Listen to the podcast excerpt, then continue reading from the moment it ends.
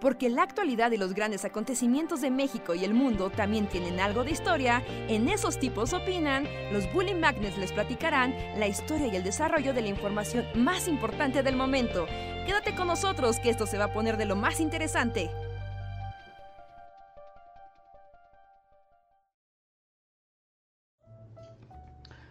Hola a todos, ¿cómo están? Bienvenidos a una noche más de Esos tipos opinan, el podcast de los Bully Magnets, donde hablamos de cosas random, los deprimimos, los alegramos y platicamos con ustedes de las cosas más extrañas que puede haber. Hola, hola, ¿cómo están? Váyanse juntando. Yo soy Andrés y les doy la bienvenida. ¿Qué onda? Yo también estoy aquí. Luis. Hey, ¿qué onda Luis? ¿Cómo estás? Bien, ¿y tú, Richard? Bien, bien, bien, bien, bien, bien, aquí saludando a la comunidad. Hola a todos amigos, ¿qué tal? Bienvenidos, yo soy Reinhardt y estamos aquí en este primer podcast del mes, ¿no? ¿Verdad? Es el segundo podcast del mes, segundo podcast de septiembre. Ya saludaste al mes en el podcast pasado. Ya, ya, ya, sí, es que estaba así de, mmm, ¿pasó o no pasó? No, pero, pero sí, aquí estamos, bienvenidos, vamos a pasarla bien. Estamos eh, con novedades, gente de Discord, que cada vez está teniendo más gente a Discord, todos bienvenidos. Eh, gente del canal de Bully, que también, que esté llegando al video. También recuerden, hay estreno, hoy en la tarde hubo estreno, así que no se pierden, tienen una, una Bully noche por delante. así como porque nunca se tiene suficiente Bully Magnets. Una bulivelada. Pues ya cada vez es más. Ahora yo quiero tomar fotos con caras youtuber. O sea, como que ya ha sido la característica, Richard, ¿no? Los últimos tres videos han tenido fotos. Ajá. Sí, sí, los últimos tres han tenido este experimento de voy a ponerme yo en portada, que a mí me aterroriza mucho, la verdad. Me, me genera mucha ansiedad hacer eso. Poner tu Pero... cara en los videos. Ajá, poner mi carota en los videos. ¿No? Pero fue de, bueno, ¿no? O sea, tal vez no lo sepan amigos, pero el mundo de las portadas es como el santo grial de los youtubers, o sea, nadie sabe cómo hacer una portada correcta. Hay muchas portadas, muchas cosas locas y es el mundo del sinsentido. ¿No? O sea, si ustedes se meten a ver las cosas que están en tendencia, los videos más populares del planeta, pueden ver como cosas de no manches, eso ni siquiera es una portada, a cosas que dices, wow, esto cómo lo hicieron, esto es una así un vómito visual. Pero además ¿no? también no hay garantía, ¿no? No, no hay garantías. O sea, en el mundo de las portadas de YouTube, o sea, puede ser una foto movida y que sea súper exitosa, o una portada hecha así por los científicos y diseñadores más poderosos del mundo y que nadie le dé clic. Ajá, sí, sí, sí, que nadie le dé ni siquiera el menor de los intereses, ¿no? También, no, cuando uno empieza a ver cierto tipo de contenido, seguramente todos ustedes tienen un área, ¿no? De, de, de, YouTube, ¿no? De les gusta, no sé, los canales de psicología, o de salud, o de fútbol, o de deportes, o de tecnología, de lo que sea. Y cada como un pequeño microuniverso de YouTube también tiene como su lenguaje visual de cómo pues se entienden las portadas, ¿no? Y obviamente también hay portadas acá igual, ¿no? De no inventes, alguien nada más le tomó así de uh, voy a leer el libro del Baldor y es una foto así piterísima del libro del Baldor así en un escritorio y es wow. Y otro vato pone acá una al Baldor en Photoshop acá en un palacio y entendiendo a Baldor así en llamas y nadie lo pela. Y luego también están como las portadas que tratan de emular otras portadas, ¿no? O sea, por ejemplo, yo ya he visto de canales de noticias y así, que ya ponen las letras uh -huh. amarillas y la flecha roja, como de, miren, somos chavos, somos... Pero es así como, pero pues eres un canal de noticias. Eso... Aunque ese es otro tema, pero yo no consumo nada de nada de noticias. Uh -huh. Sí. De... Bueno, cada vez menos, pero nada de canales así de, de la tele, ¿no? Uh -huh.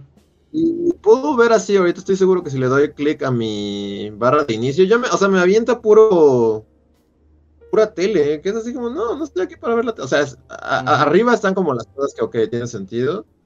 Pero abajo inmediatamente es el Universal, Milenio, Excelsior TV, Imagen Noticias. Y es como, váyanse de aquí, o sea, nada en, el- el- el- nada en su algoritmo de mi persona debería decirles que esto me interesa porque nunca doy clic en esto. Pero sí, o sea, son puros canales este, horribles de noticias en español y me los pinta la cara. Como que cada vez Ajá. YouTube Ah, ah. es menos, es menos ¿Listo? un niñito que te enseña a usar After Effects y más este, pues, canales, así es la tele, sí. Pues es que como se basa en pues qué cosas tienen clics, ¿no? Y finalmente pues la tele pues no deja de tener que tiene, no deja de ser que tiene un impacto masivo para generar clics y hacer llamados a la acción muy fácil. Y pues es como de, ah, mira, esto es muy bueno, ¿no? Pero Y O sea, pero y también otra cosa, eso después, Andrés. un- Otra cosa también es que aparte, abajo en la zona de recomendaciones, o sea, porque primero ves tus recomendados, ¿no? En YouTube. Y después abajo, o puede que te dé pone una segunda lista, pero ya te da siempre la de noticias destacadas. O sea, ya viene como de a fuerza va, te va a dar lo noticias. Entonces, Uno debería poder decidir si quiere o no saber noticias, es como... que- No que te las avienten en la cara, lo quieras o no. Es que justo lo que iba a decir, porque acabo de entrar con mi cuenta, así a mi feed, y primero están como las cosas relacionadas, y también me avienta noticias a la cara. O sea, y tengo ahí los canales de Milenio, el Universal, Imagen, o sea, así como de... Ya creo que es por default. Pero regularmente le das clic a algo de eso o también te lo jamás, está aventando. no, jamás, jamás en la vida. Noticias, váyanse. No quiero saber de ustedes. Sí, como que, como que está Ajá. asumiendo que, que es algo que todo el mundo quiere saber, ¿no? Ah, Ajá, y necesitas saber, y es como, no, no quiero. O sea, pero ¿por qué esto, es como, o sea, si respetas que le di clic a un video de cómo hacer teteras japonesas o lo que sea, Ajá. y ahora ya me avientas todo esto. O sea, y otro, y por otro lado es como, no, no, no, tienes que saber que López Obrador inauguró el tren Maya. Y es como, no quiero, vete. Uchi, no quiero esto. Si Ahí- quisiera, vería mi tele y vería la sección de noticias, ¿no? Pero no. Pero eh, esto es una consecuencia porque en la zona de noticias destacadas, ¿no? Que, y de ponerlo en el home de, de los canales, justo fue producto de la pandemia. Entonces era como de, ah, claro, ¿no? Los sistemas informativos anunciando sobre la pandemia y como estaba el estado de confinación y demás, pues sí había boletines, ¿no? De última hora constantemente y pues tenía sentido que tuvieras la información de último momento. Pero ahora tú ves las noticias destacadas, pero como ya la pandemia ya no le importa a nadie, pues ahora ves así como el gobernador de Jalisco dijo una estupidez. Como, ah, pues sí, qué raro. pues, no para ver no estupideces hay más gente, a ver. Sí, o sea, sí, o sea, pues fue como consecuencia de esto, pero sí veo al, al jefe del canal en YouTube del Universal diciendo, a ver, a ver, ¿cómo le podemos hacer para que nuestra noticia esté más arriba? Sí. Y Y que, ay, bueno, es que luego a mí, a mí me, me estresan las noticias. Esto, esto va a sonar feo, tal vez de mi Las parte. noticias en internet dan asco. Y voy a decir algo que tal vez suene mal, pero no nada más, o sea, no, no es que me moleste la información, sino la calidad de las noticias. No sé si se entiende como... O sea, Cof Cof, pena. te estoy hablando a ti. o sea, un poco, o sea, sí es lo que me choca. O sea, como hasta el tono en que te dan las noticias, las voces de las noticias, las imágenes, o sea, como la estructura narrativa y audiovisual que tienen los canales de noticias, me, me chocan. O sea, nada más lo veo y es así como de guácala. y luego además, como dice Reinhardt, guiño guiño, además está como con ese sabor bananoso. Y es Ajá. como de, ay no, prefiero no saber nada. Sí, Sí. sí. sí, no sé, hubo un tiempo en el que pues veías justo eh, tu- lo que sea que veas en internet como para alejarte de lo que ves en la televisión, ¿no? Y ahora es así como la tele así toda gorda y vieja, así colándose a tu computadora, así, "Uy, aquí está", y, y el reportero con la voz de reportero de TV Azteca. Ajá. y- Sí, es que literal restreamean la tele. Ajá. Y por Entonces, ejemplo, no sé, que me lo aviente. Y, y, y luego como esos momentos, te digo, como de la chavorruquez institucional y de la tele, no sé, no sé si vieron o se enteraron que hace unos días como que varias oficinas de gobierno de México como que le entraron al ti- TikTok y... ¿A qué? Ah, pues es un buen, ¿no? Ya, ya muchas eh, dependencias tienen su TikTok. O sea, sí, pero normalmente tenían su, pues, su TikTok donde te decían, soy el INE, no olvides ir a recoger tu credencial. Pero estuvieron No, como ya. Jugando a los memes y, los, y las cosas de, de TikTok. Entonces, por Ajá. ejemplo, tuvieron su semana otaku y entonces el INE te decía con Shinji qué tenías que hacer y ponían y bailaban las canciones de anime en el TikTok, pero era así como el SAT. y tú así Ajá. como, ¿what? Qué horror. Pero, pues. ¿Qué, qué opinas Sí, de eso eso? ya ni siquiera es como ruquez, ya solo es como ruquez así absoluta, ¿no? Ajá, es que Rejar hizo una cara así como de, ¿qué te digo? ¿Qué puedo decir yo? Este, un poco es el tema de que, o sea, la chaviza ya no, o sea, bueno, la chaviza de nuestra generación ya no es chaviza y ahora está trabajando en estas dependencias y su jefe, que es un boomer, les dice, a ver, hagan algo así como para que la gente conecte con el línea, como que le tenga acá más amor a la institución. Y, y, pues, ¿qué hace la, la chaburruquiza? Pues dice, ah, bueno, pues vamos a hacer cosas chistosas, queríamos en internet, pero con la CEMOVI, ¿no? O con el INE, o con la Secretaría de Hacienda, no sé, ¿no? Que justo mira, nos están poniendo Y- y si eso pasó. O sea, por ejemplo, el INE, además, por ponerse chistosito, spoiló el final de la película de Evangelion. A nivel sí? nacional. Ajá, sí, literalmente dijeron, vamos a poner el final. O sea, recortaron el final de la película de Evangelion y lo subieron a TikTok con cosas del INE. No hay decencia, Y fue ya no hay decencia en este mundo. así como, y todo fue así como de INE, o sea, ya de por si quieres ser chavo cool no te sale. Y además, este, estás rompiendo la veda de spoilers de la película. Chale, que Lina te spoilé Evangelion, ya es así como. Sí, además como que... Ah, si te dijeran eso hace 15 años, así de, oye, oye Luis, ¿sabías que el IFE, un día el IFE te va a spoilear el final de Evangelio? Sería como lo más inconexo, así, ¿cómo? No, ¿Qué pedo? ¿Qué va a pasar en el futuro? ¿Cómo va a ser el futuro? Sí, no, no, no, no. Y yo vi la otra vez algo del SAT también, como que agarraron un pedazo de un anime y le cambiaron las voces. Y así como de, Goku, ¿has pagado tus impuestos? y ya sabes, la música y hacían la voz de Vegeta. Y así como, wow, el mundo se derrite ante mis ojos. Sí, y entonces él sintió el verdadero terror. Ajá, exacto, exacto, exacto. Eso es lo que hicieron. Y agarraban memes y los contextualizaban al SAT. Merecemos extinguirnos. Aunque supongo que ahí es el community manager diciendo, bueno, eh, voy a poner en práctica mi conocimiento de las redes. Es que eso también es cierto, ¿no? El lenguaje del internet, o sea, es su cosa. Porque, um, ¿quieren un chisme de Fortnite? O sea, va a, a- a cuenta, pero es salir un poco a irse a meter a Fortnite. ¿Quieren chisme de Fortnite o quieren Pues, seguir ya- con... Digo, Luis ya apagó su cámara, así como, Sí, adelante, yo creo que- Rejas". Mira, yo voy por un. Pero adelante, Reja. Ok. Es que, No, o espera, sea, Tengo poca batería, pero tú dale, Reja. Aquí en Fortnite. Voy a googlear otra vez Fortnite porque sigo sin saber.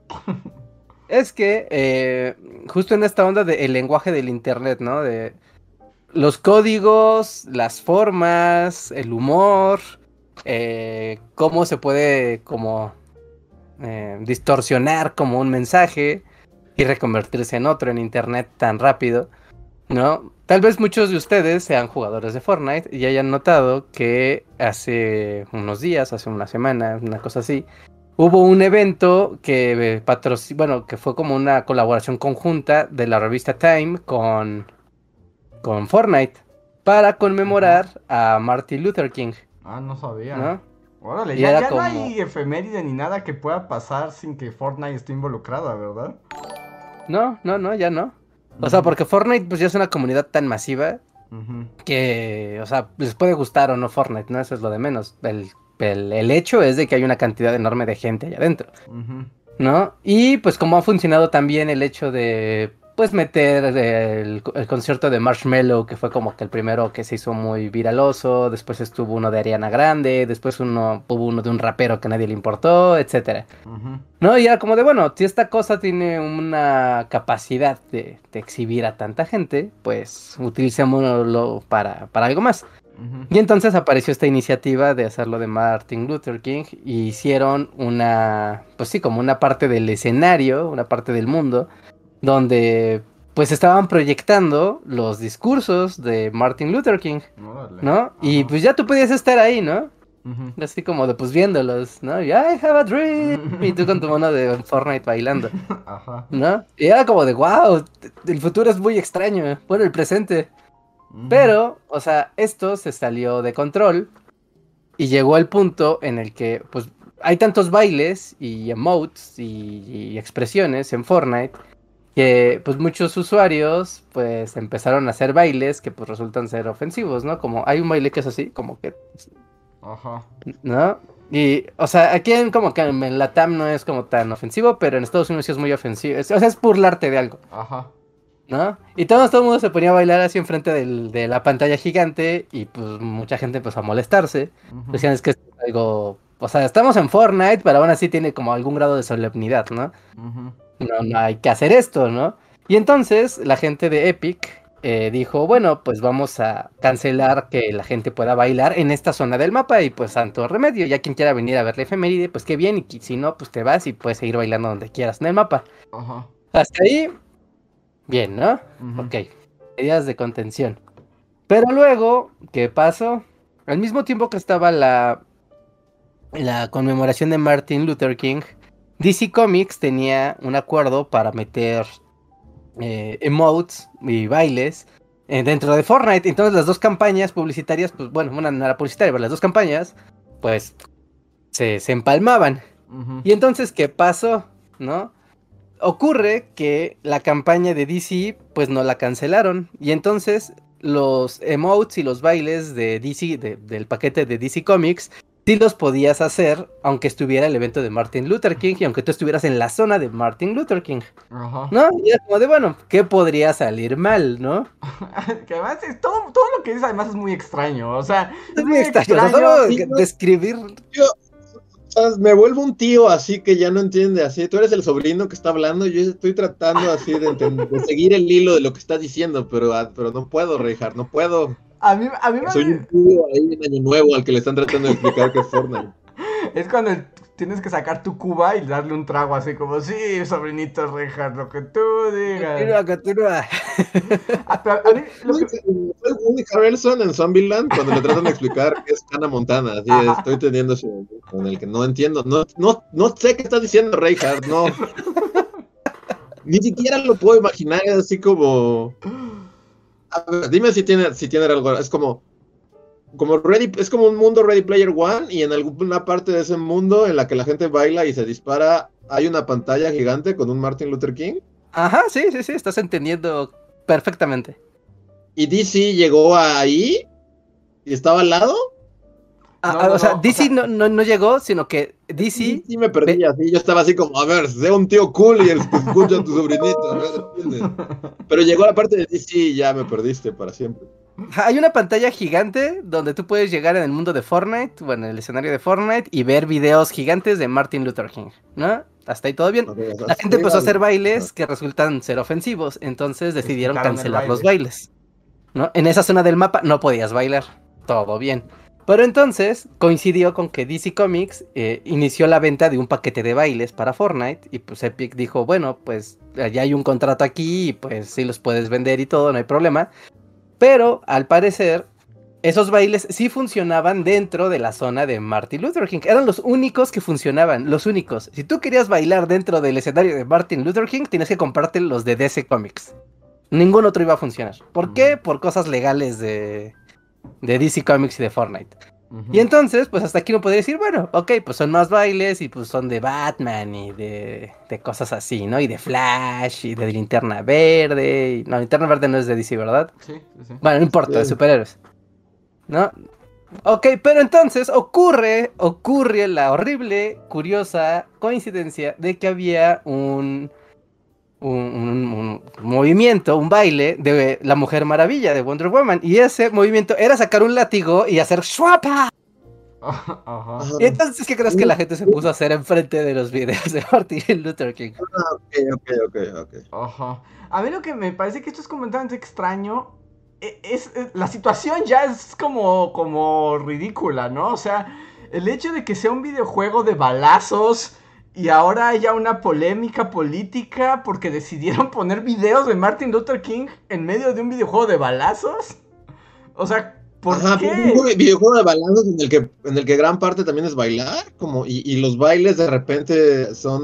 Yo sigo, no entiendo la parte de los bailes ofensivos. O sea, O sea, más Eh, bien, es que- o sea, hay- los personajes bailan y la gente le asigna connotaciones negativas y llevan esas connotaciones negativas a Martin Luther King como una muestra de racismo y horror. Pero es así como, ¿por qué tendría que estar pasando esto en Fortnite? Sí, o sea, toda la situación, todo el escenario es como. Como, what the fuck con la humanidad, ¿no? ¿Qué está pasando? Pero. ¿Y por qué de, de manera tan desafortunada? O sea, pues un, pues un emote de Wonder Woman terminó en un evento dentro de Fortnite, causando aún una controversia racial en contra de Martin Luther King, ¿no? O sea, es igual como lo del IFE te va a spoilear Evangelion. O sea, si esto te lo dijera 10 años antes, sí, es como de, ¿cómo va a ser el futuro? ¿Qué, qué pedo? ¿Cómo? sí, sí, sí, sí, sí. No, e- está, está, está absurdo, ¿no? Está, está rarísimo. Está muy raro todo. Yo ya no sé. Me da miedo el internet. No, no sé si, mira, si quieren comparto pantalla y les enseño así rápidamente para los que no tengan ni idea de qué está pasando, visualicen. un, un video como de los movimientos en Fortnite más. Dice, most disrespectful emotes. Ajá, Y hay uno que es facepalm, como que el personaje hace esto. ajá. ¿Por Ajá. qué? ¿Por qué esto causa polémica? Porque seguramente le asignaron un, otro sentido, ¿no? O sea, los mismos niños rata que juegan Fortnite y, gente normal. Por si alguien que nos escucha está jugando Fortnite. Sí, Porque, o sea, porque es un juego tan masivo que decir que es de niños es como, no, es cierto, ¿no? O sea, lo juega millones de personas en este instante están jugando Fortnite, ¿no? Y se crea todo, es muy interesante, ¿no? O sea, ya como quitando, quitando la parte de, de la ofensa, o sea, es muy interesante cómo en, a lo largo de la historia en muchos juegos, dentro de los entornos de videojuegos sociales, se generan códigos, ¿no? Códigos de lenguaje, códigos de comunicación, códigos de insultos, códigos que permiten una, una comunicación muy específica dentro de ese entorno, ¿no? Como, por ejemplo, como ahorita que decía Luis, ¿no? Lo de como un Ready, Ready Player One, ¿no? Que tú ves esa película o lees ese libro y son puras referencias del mundo de los videojuegos, ¿no? O del mundo del internet, y que si no perteneces al mundo del internet o al mundo de los videojuegos, es como de, ¿por qué? O sea, ¿por qué hacer esto es ofensivo, no? Es como, no, no tienen, no es como... Pero si le dices a alguien, oye, ¿sabes qué? Que yo estaba jugando Overwatch y un desgraciado me empezó a tibaguear, ¿no? Y la como, cara de, ¿qué? ¿de qué? Entonces, divaguear. claro. ¿No? O sea, bueno, se empezó a sentar enfrente de tu cara, así, mientras estaba tu cadáver muerto, el per- otro personaje se sentaba y se paraba así una y otra vez. ¿No? Es como T-Bag, ¿tú sabes? Como, ese es como el insulto primigenio del internet, ¿no? O sea, sí es el primer insulto de, de la humanidad de- en entornos virtuales. ¿no? Pero es parte de una cultura, ¿no? De... Y, y- y ahí es donde empiezan a chocar estas cosas, como lo que acaba de pasar ahora, de vamos a traer algo del mundo real, que es un tema muy serio, que es un tema importante, y que pues la plataforma en sí da para poder transmitir esta, pues sí, estos mensajes de manera positiva, Ujú. a, se va a volver esto una fiesta y una Y controversia. además, o sea, bueno, o sea, y también, o sea, como hablando de, o sea, se crean códigos, ¿no? O sea, siempre que hay gente que se junta, se van a crear códigos específicos de esa comunidad, ¿no? Y, y en el internet existen. O sea, por ejemplo, ahora que decías, por ejemplo, en el Magic, eh, hay como frases que puedes decirle al, al rival, pero justo para evitar insultos pusieron puras frases buena onda, ¿no? Que es como de tu turno, gracias, buen juego. Pero la gente las usa como insultos. O sea, y te das cuenta que te están insultando con las mismas frases buena onda. Puedes ironizar, ¿no?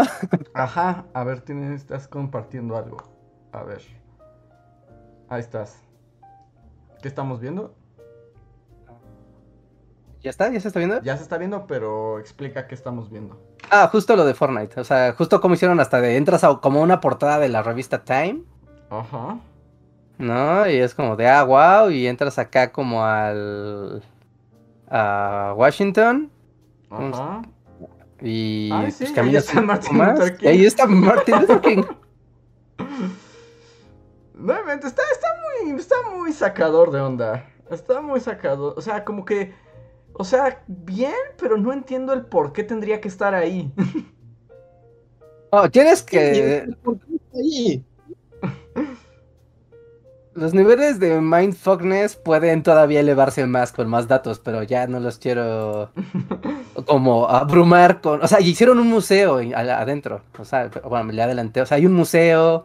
O sea, está padre porque O sea, es un entorno Ready Player virtual. One, justamente esto es Ready o sea, esto es la película de lo que recuerdo, lo poco que recuerdo de esa película, lo estás diciendo, ¿no? Sí, sí, sí, sí. O sea, había un museo en Ready Player One y y el güey que administraba el museo era secretamente Simon Pegg. Eso- eso- eso- eso- No sé, ¿Quién yo, esa película? Yo aquí. yo no vi la película. Yo leí el libro, pero no vi la película. Sí, sí, yo la película me, me divertí mucho, debo decir. Sí, es una película Reinhardt. Sí, sí, sí, es como de esas cosas. ah, esto- O sea, si no me gusta gente de mi perfil, o sea, no hay manera de que algo te guste en este planeta. Sí. No sé, está extraño. O sea, está padre la iniciativa. O sea, me gusta también la idea del espacio virtual donde ocurre esto. Pero me pregunto por qué en Fortnite. O sea, porque es muy popular, pero es un juego de balazos, ¿no? Y de bailes chistosos, ajá, como en qué momento vas al museo y te educas sobre Martin Luther King y... Ajá, como que por ejemplo, yo siento que ¿Por Minecraft. ahí? Ajá. Minecraft lo ha logrado mejor, ¿no? O sea, como que Minecraft de alguna manera se ha logrado construir como su parte educativa, ¿no? Yeah. Como que en Minecraft es orgánico, porque tienes que hacer las cosas. O sea, se tiene que generar desde dentro de ese mundo lo que sea que tú quieres comunicar. Y aquí tú estás trayendo un elemento del mundo exterior y simplemente lo estás como copy-pasteando a, a, un, a un videojuego. Pero de alguna manera, o sea, es, es un experimento, digo, nadie lo había hecho antes tampoco, así que eh, es un experimento interesante. Pero si los conciertos habían funcionado bien y, por ejemplo, cuando fue Marshmallow fue de, bueno, pues fue raro, pero a la gente le gustó la idea de asistir a un concierto virtual. ¿no? Y funcionó y empezaron a hacer más conciertos y ahora mm, cantidad de disqueras están atrás de Epic Games tratando de decirle por favor déjame meter a mi artista aquí. ¿no? Pues es como de bueno, tal vez podemos llevarlo más allá, ¿no? Pero A mí Pero no, sí Pero yo siendo así, siendo que pues, así como el meme ese de que es Clint Eastwood, pone así como Old Man Noises. así de- sí, sí, sí. durante toda esta plática pudieron haber puesto así esto abajo de mí, así el, el subtítulo de Old Man Noises. Pero, digo, realmente, realmente, o sea, me vale madres, ¿no? O sea, no es como que me vaya poniendo, pero por el, por el hecho de estar en un podcast y debatir las cosas y, o sea, realmente esto no me importa. Pero, pero, alguien no podría decir que es un poco, o sea, un concierto de Ariana Grande está bien, un concierto de Marshmello, bueno, va, o sea, entiendo que esté ahí mientras te disparas y haces bailes o lo que sea. Pero no conciertos, o sea, como ahorita que estaba viendo justo a Martin Luther King ahí en un escenario virtual con un- unos güeyes con paletas de caramelo, hachas encima, o sea, no es como banalizar un poco cosas que tal vez no deberían banalizarse como tan, Y, tan así. y, y- y- y el contexto, yo estoy de acuerdo ahí, también tengo ruidos de viejo.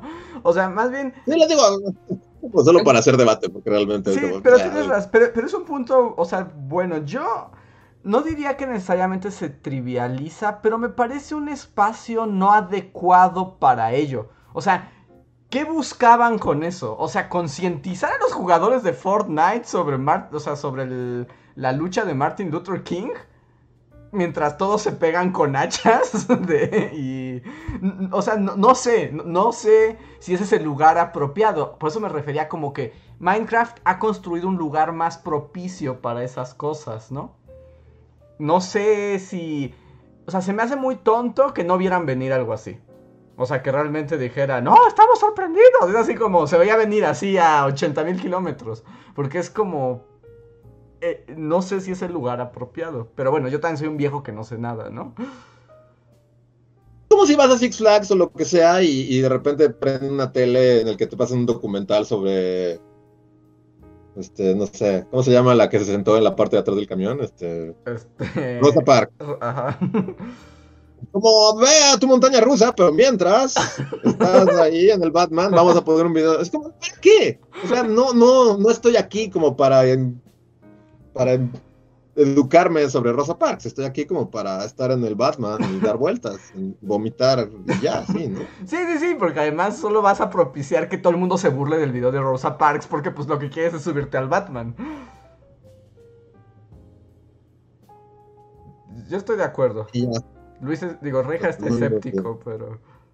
No, bueno, pues, es, es como de esas cosas que en, efecto, o sea, cualquiera creo que lo podría ver venir de, pues estás en el entorno menos adecuado para hacer algo así, pero déjenles doy el dato final para que les joda la mente.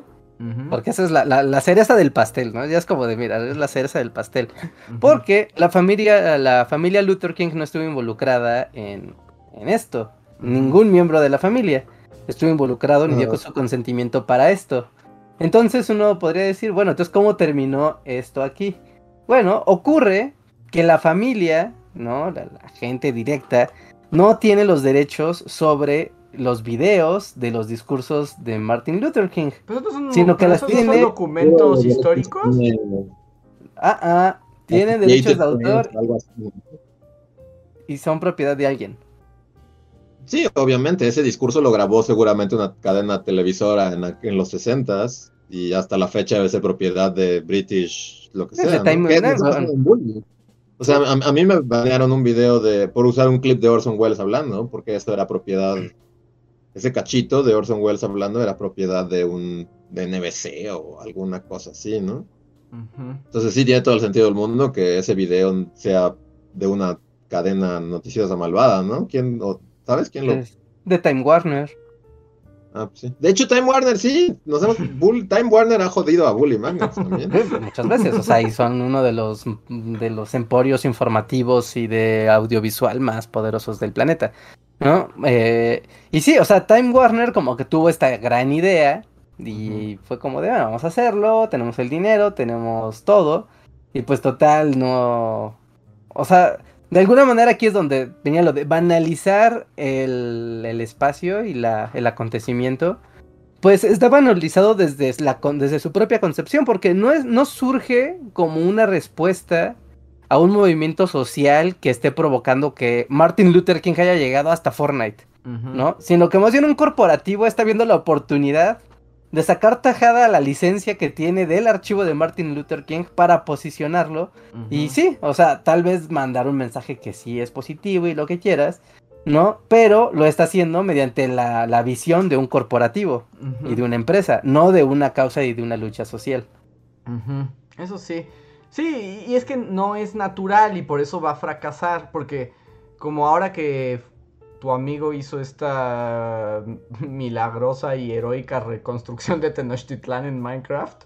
O sea, ahí no llegó corporativo malvado y dijo, miren, Tenochtitlan, Minecraft, ¿no? Es más bien los usuarios la construyeron, entonces tiene sentido para esos usuarios. O sea, porque si no, se siente como medio impuesto también, ¿no? Pues es artificial, literalmente es artificial. Es como de, ah, pues es lo que funciona en los tiempos, vamos a hacerlo, pero... Pero bueno, me mantengo escéptico de alguna manera porque sigue siendo, pues es la primera vez que se hace. Tampoco, como que la idea es buena, o sea, como que la idea, la intención es buena. Ya todo lo demás salió muy mal y está así muy chafa, pero pues en plena pandemia, cuando la mitad de la gente está, estaba en sus casas, Fortnite resulta ser uno de los escenarios masivos más grandes del planeta. mm, presentar información que tal vez es relevante en esos entornos digitales. ¿Por qué no, no? Sí, sí, sí. Aunque siento que no tomaron en cuenta el contexto. O sea, como que fue una iniciativa con buena intención que ignoró por completo como el contexto del espacio, de los usuarios, de todo, ¿no? También de las fronteras, ¿no? Porque aquí tú puedes ver, o sea, si ves esto desde Estados Unidos, es como, ah, claro, bueno, o sea, es mundialmente conocido, ¿no? Martin Luther King y su, y su lucha, ¿no? Y su discurso.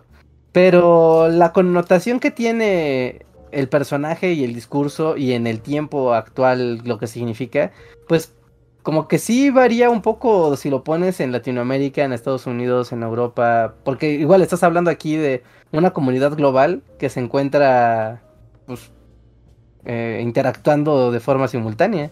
Sí, sí, sí, y pues para muchos, o sea...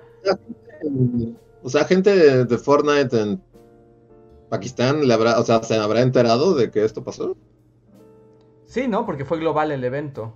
Es global, esas cosas son, son globales.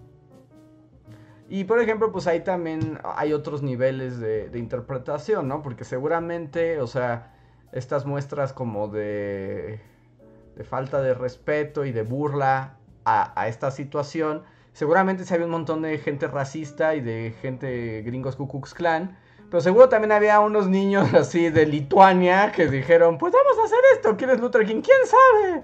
¿No? O sea, porque... Y, nada más se suben a, los juegos. Entonces, hay muchas lecturas. Sí, sí, sí. Pues dejámoslo así. En el presente no tiene ningún sentido. O sea, ¿recuerdan la, la ciruela Bebop? Ajá, es la ciruela Bebop. Esto ya está, haciendo la ciruela Bebop. Sí, es totalmente Ciudad Bebop. Ay, pero bueno, utilizo la pausa de la ciudad Bebop para invitar a la gente que nos escucha a participar y hacer aún más interesante este podcast y poder platicar con ustedes y de paso ayudar a Bully Magnets. La mejor manera es el super chat.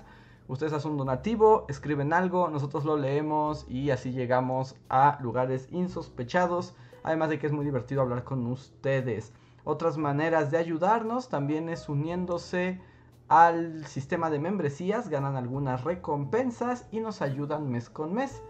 De las personas que más nos han apoyado este mes, quiero agradecer a Antri04, Miriam Ramos, Guardia de Riften, Javan GGG, Gustavo Alejandro Sáenz, Torimacio, Pablo Millán, de Black Knight, Julio Rodríguez, Omar Hernández y Daniel Gaitán.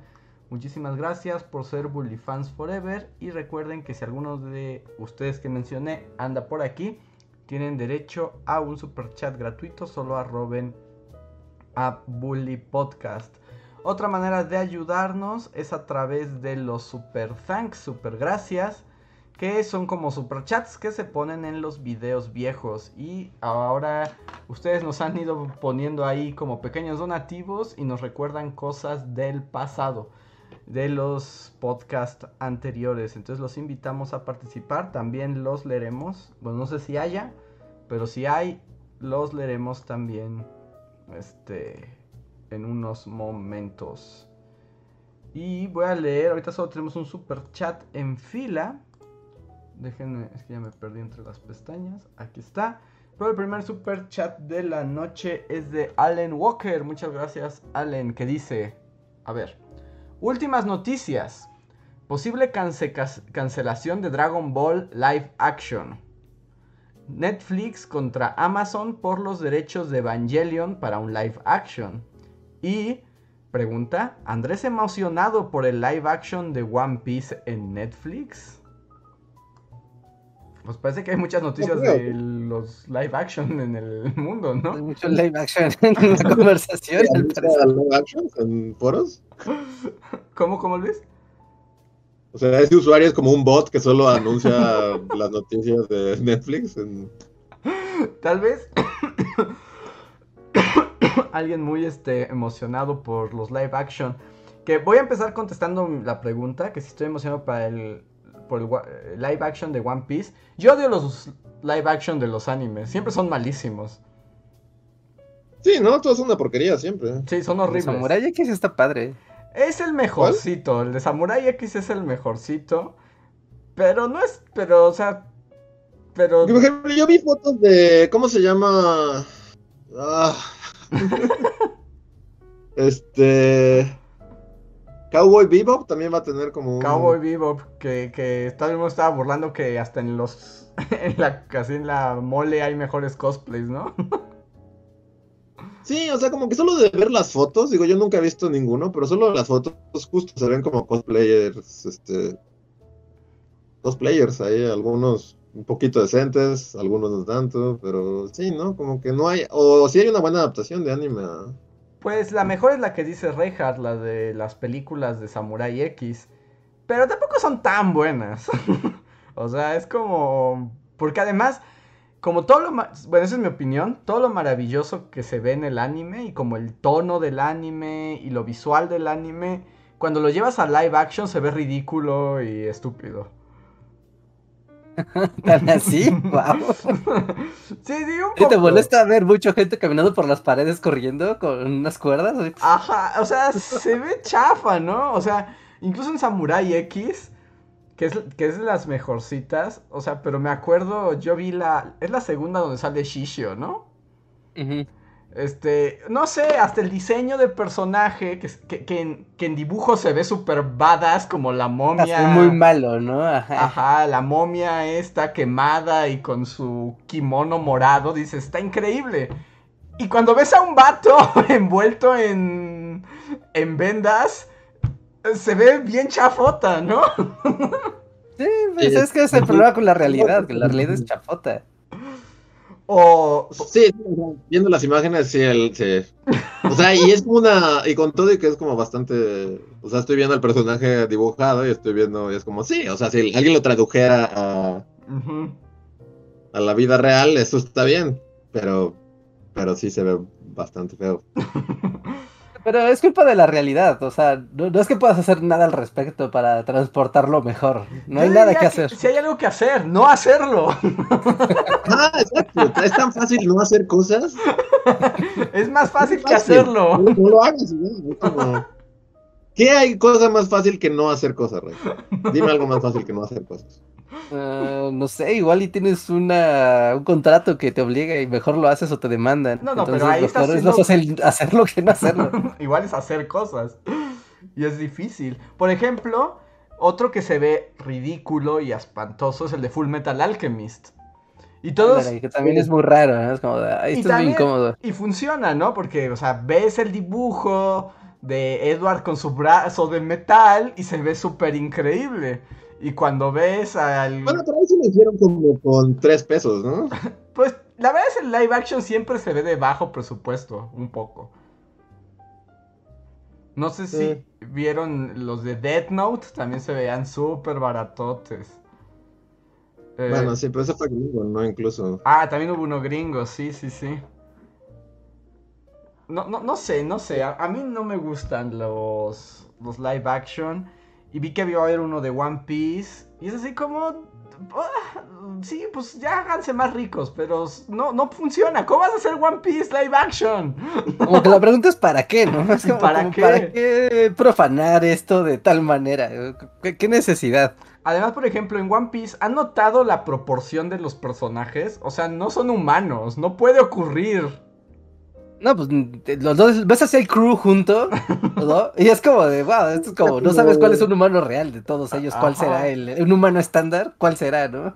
Es un problema no tanto de proporción, bueno, sí, de proporción, pero como ahí es, únicamente es el cabello, ¿no? Es como Dragon Ball, ese, ese es todo el problema. Sí. O sea, que esos cabellos no se traducen al mundo real.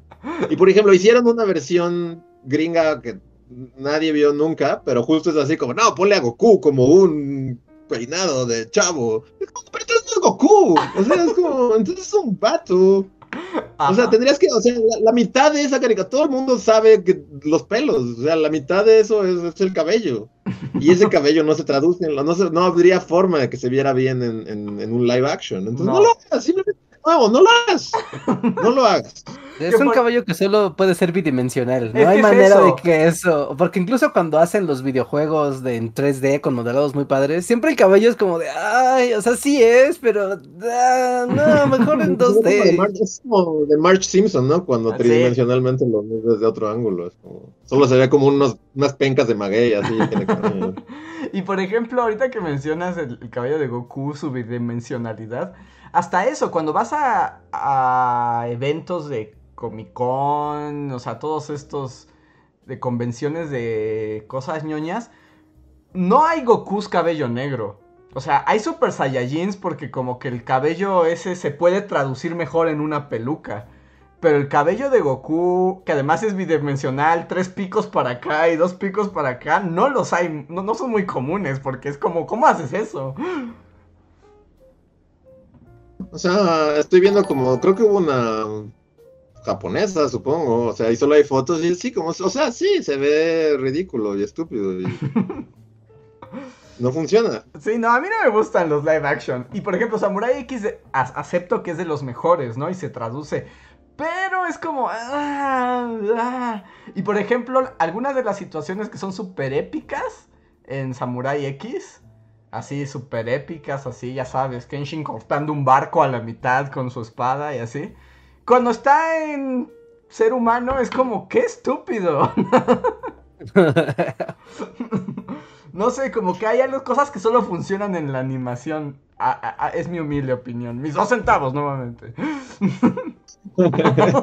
Que por ejemplo, hay, hay aunque odien como a la caricatura y así, el, el de Titanes, somos gente de carne gigante, este, no ¿Attack on funciona. Titan? Ah, por ejemplo, ahí sí hay buenos cosplays de. de los titanes, ¿o a qué te refieres? Sí, o sea, que si está bien hecho, pues, o sea, sí, por lo Ah, el live no- action. Ah, la película live action es una cochinada también. ¿Una cochinada también? Sí. Sí, y además así como que las batallas. Como que la combinación. Porque los titanes gigantes son como. Render CGI. Pero se ven muy CGI. Y los personajes son humanos. Y se ve como están colgados en un green screen así como. ¡Ya! Es que sí, también no tiene mucho presupuesto, es parte del problema. Y ¿no? también tienen poco presupuesto, ¿no? No es como una película de Marvel, por ejemplo. Aquí como viendo imágenes, bueno, a ver, voy a ver. El Al de Full Metal Alchemist, este... Live action, no se ve mal. Solo el Al, o sea... Ajá, porque pues es un render, ¿no? Sí, es- sí, o sea... Este, ¿cómo se llama el otro vato? Ya no me acuerdo cómo se Edward. No tengo brazos. Edward. Edward, Ah, ajá. Edward y Alphonse son los hermanos, ajá. Ajá. Edward sí se ve como que es- tiene el brazo de Fomi, pero Al se ve bien. O sea, la verdad se ve chido, ¿no? O sea, sí, o sea, o sea, se ve bien, pero solo él. Pero cuando lo ves interactuar con humanos reales, es como muy raro. No sé, yo no soy team. Este.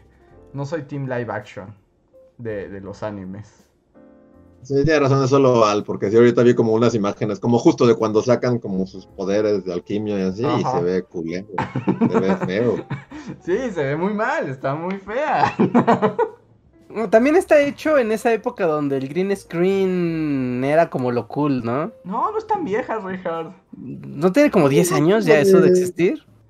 Según yo. no- Tiene. El tráiler es del 2018. ¿En serio? Sí, sí, es latino.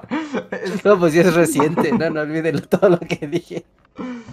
Y por ejemplo, los que no requieren efectos especiales, por ejemplo, eh, los como los live actions de animes de comedia romántica o estudiantiles, tampoco funcionan muy bien. Porque, no sé, a veces siento que las emociones que se plantean en el anime no son traducibles 100% al, a los rostros humanos. Sí. Sí, las tramas también luego son muy extrañas. Por algún motivo el, el anime y el live action como que no se comunican nada bien. No, cosa rara porque el cómic como que ha tenido mejor suerte, ¿no? En transportarse al live action. Con sus ridiculeces, claro. Recordemos las películas de Superman, que eran, a mí me gustaban mucho, pero sí eran muy ridículas. ¿No? Era como de, ok, ok, ok. Como que de alguna manera funciona mejor. Supongo que empezando por la parte de que los cuerpos, ¿no? El cuerpo de las personas de los cómics sí está basado en cuerpos humanos que podrían existir. Sí, tiene que ver, o sea, el punto de Luis y el cabello es un punto importante. O por ejemplo, ya deja los peinados imposibles, pero todos sabemos que el mundo anime es pelos de colores, ¿no? O sea, de los gente con cabello morado. Así sean oficinistas, así, Ajá. contadores, el anime. Van a ser de colores. Ajá, y luego cuando hacen el live action traen pelucas de colores y es como como muy extraño, pero si no les pones la peluca de color, pues no es el personaje. Ocurre lo del No es, ajá. Es como si dijeras, es Mickey Mouse live action y es como, o sea, es, es- es otra, es otra especie. Es como, pues, no, no es Mickey, es algo diferente. Pues le O pasó sea, a bueno, Sonic, ¿no? por ejemplo, yo no sé nada de, de Cowboy Bebop más que como el diseño de ciertos personajes, ¿no? Ujú. Y creo que el principal, pues justo también tiene el efecto cabello Goku, ¿no? Su cabello es como muy locochón. Ajá, O sea, es como una cosa así, son picos. ajá. Y según la- las imágenes de live action, como que, y, o sea, porque sí, no, no se traduce bien, entonces está ahí, o sea, es- se ve feo el cabello, digamos. Y además te digo que ahí son cosas que luego yo no entiendo de las producciones, pero bueno, eso también le ha pasado, por ejemplo, a Marvel, que es impresionante cómo hay cosplayeros que lo hacen mejor, ¿no? que las productoras con... Me acuerdo, por ejemplo, mucho que se dijo con cuando se hablaba de X-Men Apocalipsis, que el apocalipsis de la película Ajá. es la cosa más fea, y así como, no inventes, en cualquier Comic Con hay apocalipsis así... que se ven más reales, no sé por qué hagan eso también. Sí. Sí, es verdad, porque estoy viendo cosplayeros que sí. Sí logran el cabello. Ajá, como que lo pueden reproducir mejor, pero es un mundo, es un mundo extraño el del live action. A mí, a mí no me gusta. Entonces no estoy emocionado por ninguna ninguna de estas producciones. Y además luego les cambian la historia y se vuelven bien feas. Sí. Sí, bueno, esa es la peor parte, ¿no? Cuando hacen las adaptaciones y terminan siendo otra cosa. Es como, entonces, ¿para qué le pones igual? Le pones es un spin-off o... No sé, ¿no? Otra historia, no sé. No, no digas que vas a contar la misma historia porque no vas a contar la misma historia. Y cambia. Pero bueno, muchas gracias por el super chat. Eh, ahorita no hemos tenido más super chat, pero tenemos unos super gracias del pasado. Si quieres, dentro de los supergracias, bueno, también anuncio, bueno, no es anuncio, pero es como. Ah, tenemos noticia, ¿verdad? De actualización. Sí, noticia así como bonita, que es que gracias a ustedes, gente, los queremos mucho.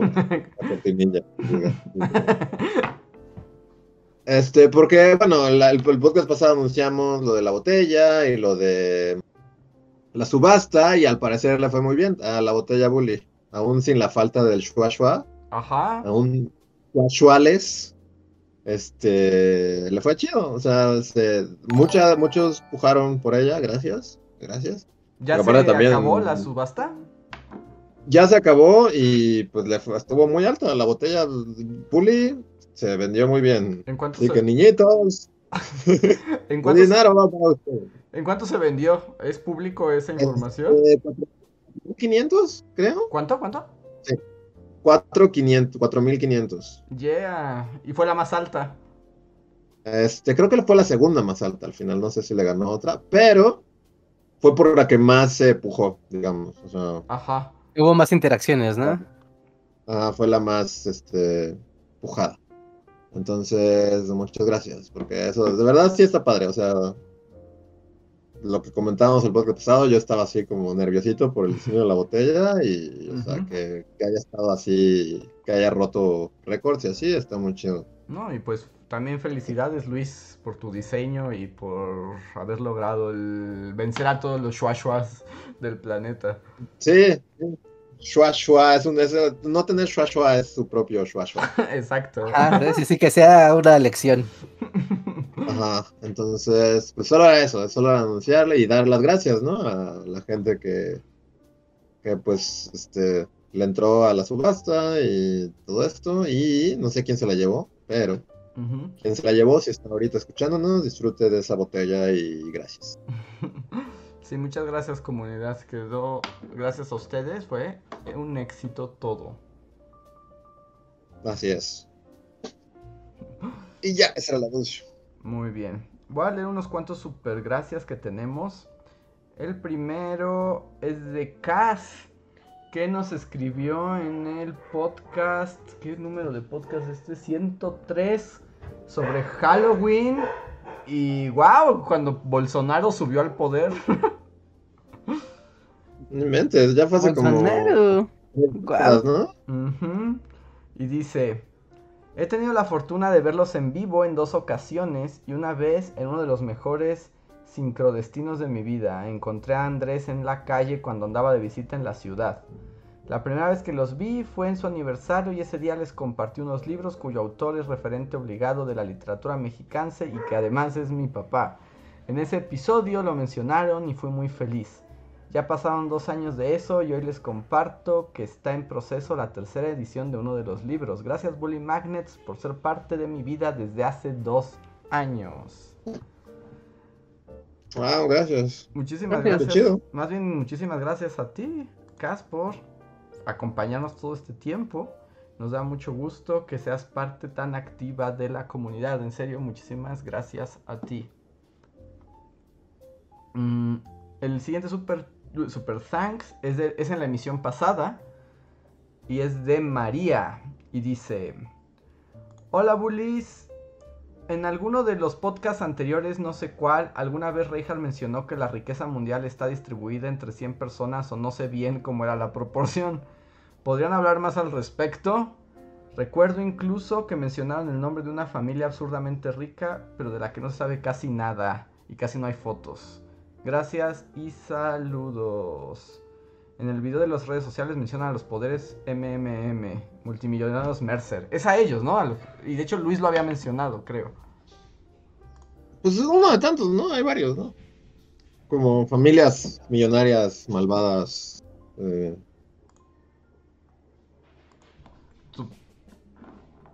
sí. Reinhardt, ¿quieres profundizar? Ah, Este, pensé que ibas a decir otra cosa. Este, Sí, lo pensé, pero no, no, no, no, o sea, pues sí existes, ¿no? Eh, ¿qué Sí, más sí, sí, o sea, es que eh, efectivamente están, están ya ahí y pues, no sé si en ese día eh, estuvimos como, o sea, que el tema salió, ah, por exactamente por qué motivo salió, pero esto de las microfamilias, bueno, como estos personajes, ¿no? De, son 100 personajes que tienen identificados como las personas que tienen más dinero en el planeta Tierra, pero que no necesariamente son representantes de... O sea, representantes públicos de empresas, ¿no? O sea, como decir, ah, pues sí, eh, Elon Musk, ¿no? Dices, ah, bueno, pues Elon Musk y todo el mundo sabe quién es Elon Musk y qué hace. Y bueno, no dices, ah, claro, es muy rico porque, bueno, pero tien- faltan, 99, faltan 99. Ah, pues Bill Gates. Ah, bueno, faltan 98. Y te vas llevando así y hay un montón de familias que pues básicamente son dueñas de materias primas. O sea, como de, soy dueño de ochorro mil hectáreas donde hay minas y pues voy a ser rico forever, ¿no? Pero creo que es todo lo que podría decir en este momento Y- sobre, Y que sobre además eso. esas familias luego son ancestrales. Por ejemplo, otra vez estaba viendo bueno, un reportaje justo como de familias así de esas ultramillonarias en Europa.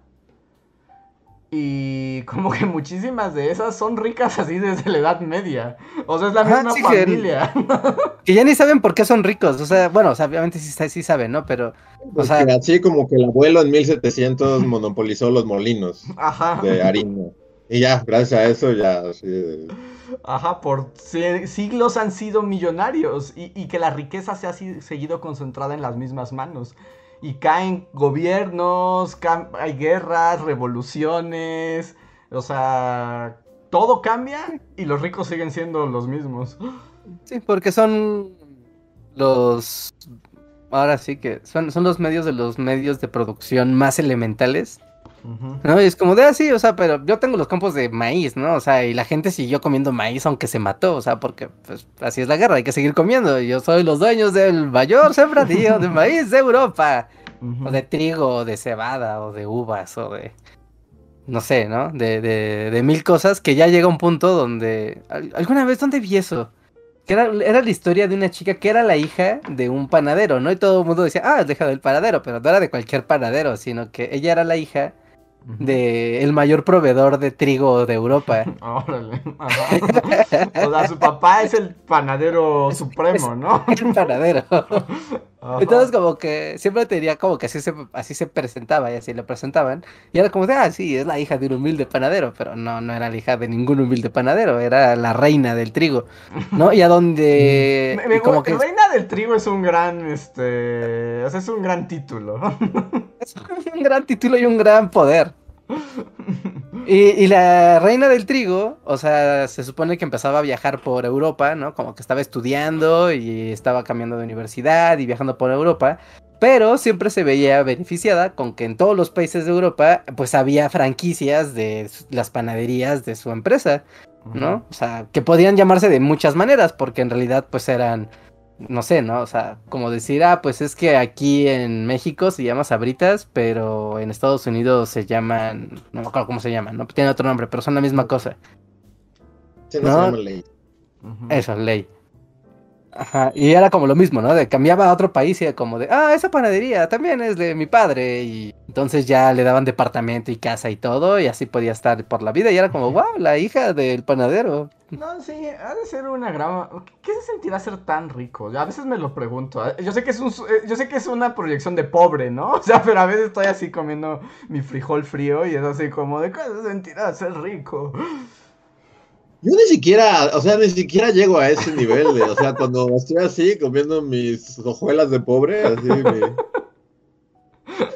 mi avena casi con, con leche en polvo. Sea, ni siquiera, mi o sea, justo hoy teni- tuve un momento así de, ¿qué se sentirá así? Pero ni siquiera de ser rico como la reina del trigo, sino simplemente, ¿qué se sentirá poder decir, ah, una casa, tal vez pueda comprar una casa?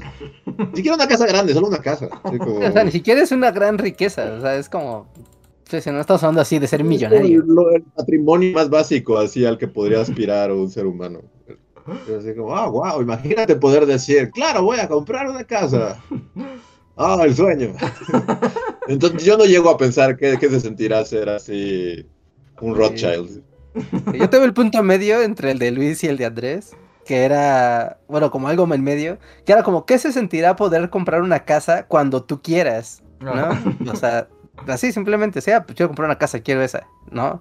No ser millonario ni nada, simplemente decir, quiero una casa aquí y si no la quiero la vendo y quiero comprar otra donde yo quiera y no tener problema por Ojo. hacerme o deshacerme de una casa. Eso ya ser como medio millonario, ¿no? También. Sí, es como un poco millonario, pero millonario pobre. Sí. Sí, sí, sí, sí, sí. Pues es- supongo que también depende mucho de tu alma, o sea, de tu, tú sabes, tu actitud y de tu personalidad, porque, bueno, según la serie de la chica Pan, de la reina del trigo, Ajá. o sea, Yo creo que esa serie fue producida por la chica Pan, así que considera eso antes de, de cómo quiero la pintan frente a... o por la familia, porque que dicen que, que era pura y su corazón estaba en el lugar correcto. Ajá, que era humilde y era pura, y entonces, aunque ella se sabía rica y se entendía rica y aprovechaba la condición de ser rica, ¿no? Siempre trataba de ser muy discreta y de no, y de tener una vida como la de las demás personas, ¿no? Una No vida destacar. como de las demás personas, pero pues a donde llega tiene un penthouse en la casa del pan del país al que llegue. Ajá, pero por ejemplo no llegaba a ese penthouse en un Ferrari, ¿no? Era como de, ah, no, tomaré un taxi.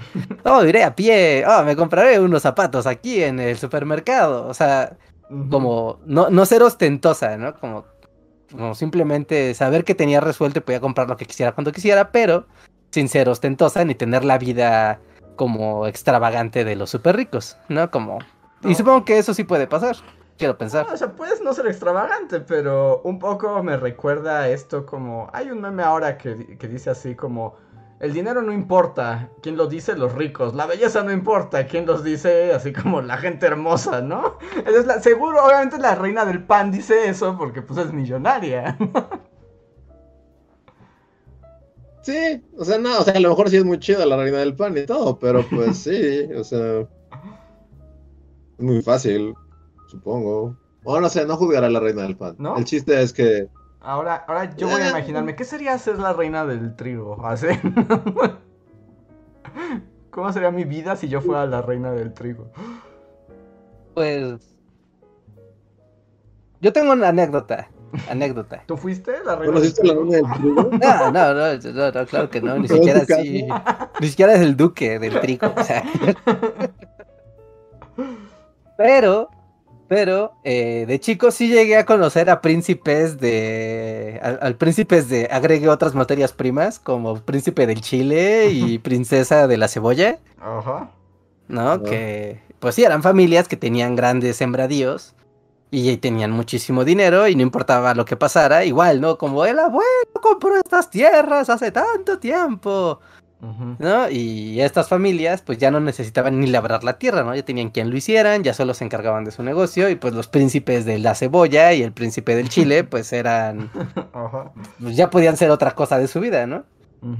Y tener una vida muy tranquila y acomodada, pero eh, uno se volvió un drogadicto y la otra se volvió una ama de casa infeliz, así que no creo que sea, No, o no sea, creo que sea garantía de No, nada no, ser no, o sea, príncipe y es una rico. felicidad. O sea, obviamente deben, no sé, hay vidas trágicas y horribles y...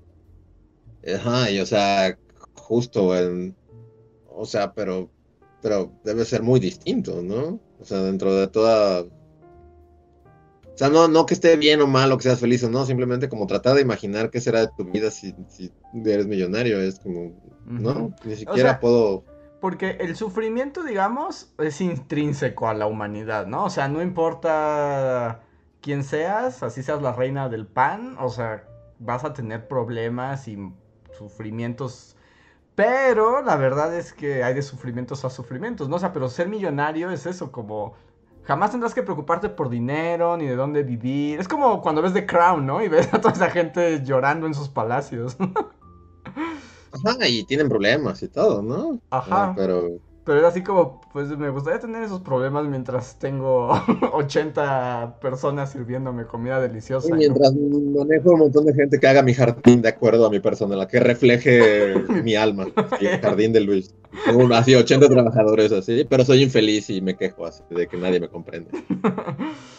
yo, yo preferí, me gustaría acceder a ese sufrimiento. Sí, a mí también. Pero sí, sí, sí, sí, debe ser. Bueno, creo que todos hemos conocido alguna vez a personas que tal vez sí viven en un estrato económico muy distinto y, con, y notas cómo perciben la realidad. Bueno, no la realidad, no sé, cómo perciben el entorno, su día a día, eh, lo que es, comillas, normal, de manera muy distinta. Y es como de, wow, o sea, es que sí se nota que vivimos así en otro plano existencial muy, muy distinto. Y cosas que tal vez para mí son un algo de atención, de preocupación, de decir, ah, oye, eso está muy feo, eso es bueno, eso es malo, y para otra persona tal vez no lo es, ¿no? O sea, a nivel moral incluso cambia la percepción de lo bueno, lo malo, lo deseable, lo indeseable, lo correcto y lo incorrecto, y es como de, wow. Sí, sí, sí.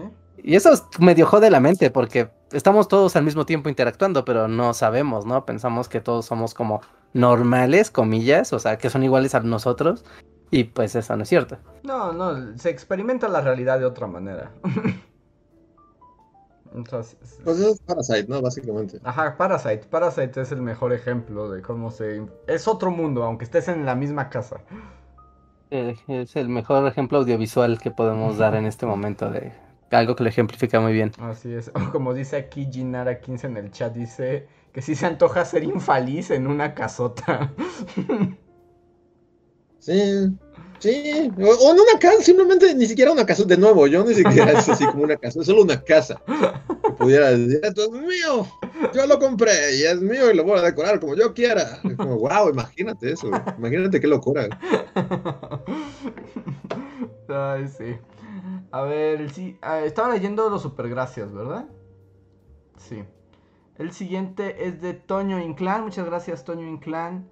Que nos escribe en el podcast 287 sobre los colores. Y nos dice: Gracias a ustedes conocí a Madoka y me cambió la vida. Aprovecho para recomendar Dota Dragon's Blood en Netflix. Es muy hermosa y me enoja que nadie hable de ella. Yo debo decir que le he visto haciendo el catálogo de Netflix y ha sido como, ah, mira, siguiente. Así como que nunca le he dado la oportunidad. Mm.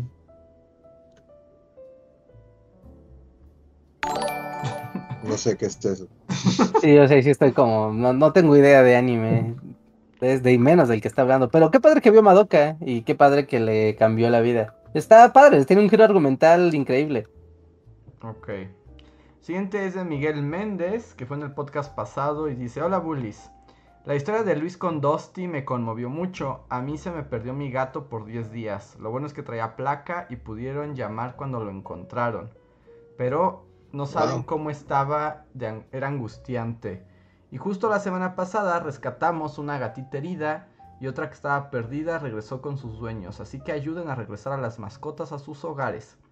Y Bien res- dicho. Respecto a la plática del amor con el chatbot, recuerdo una serie que se llamaba Ciencia Loca. ¡Wow! Ciencia Loca, es verdad.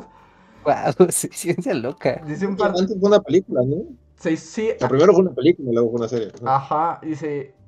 Es de un- dos chicos que crean una chica cibernética que les concede deseos y así. Recuerdo muy poco. Posdata y Bulidato. Oficialmente ya llevan más podcasts de esos tipos de en pandemia que los que llevan del premundo. Wow.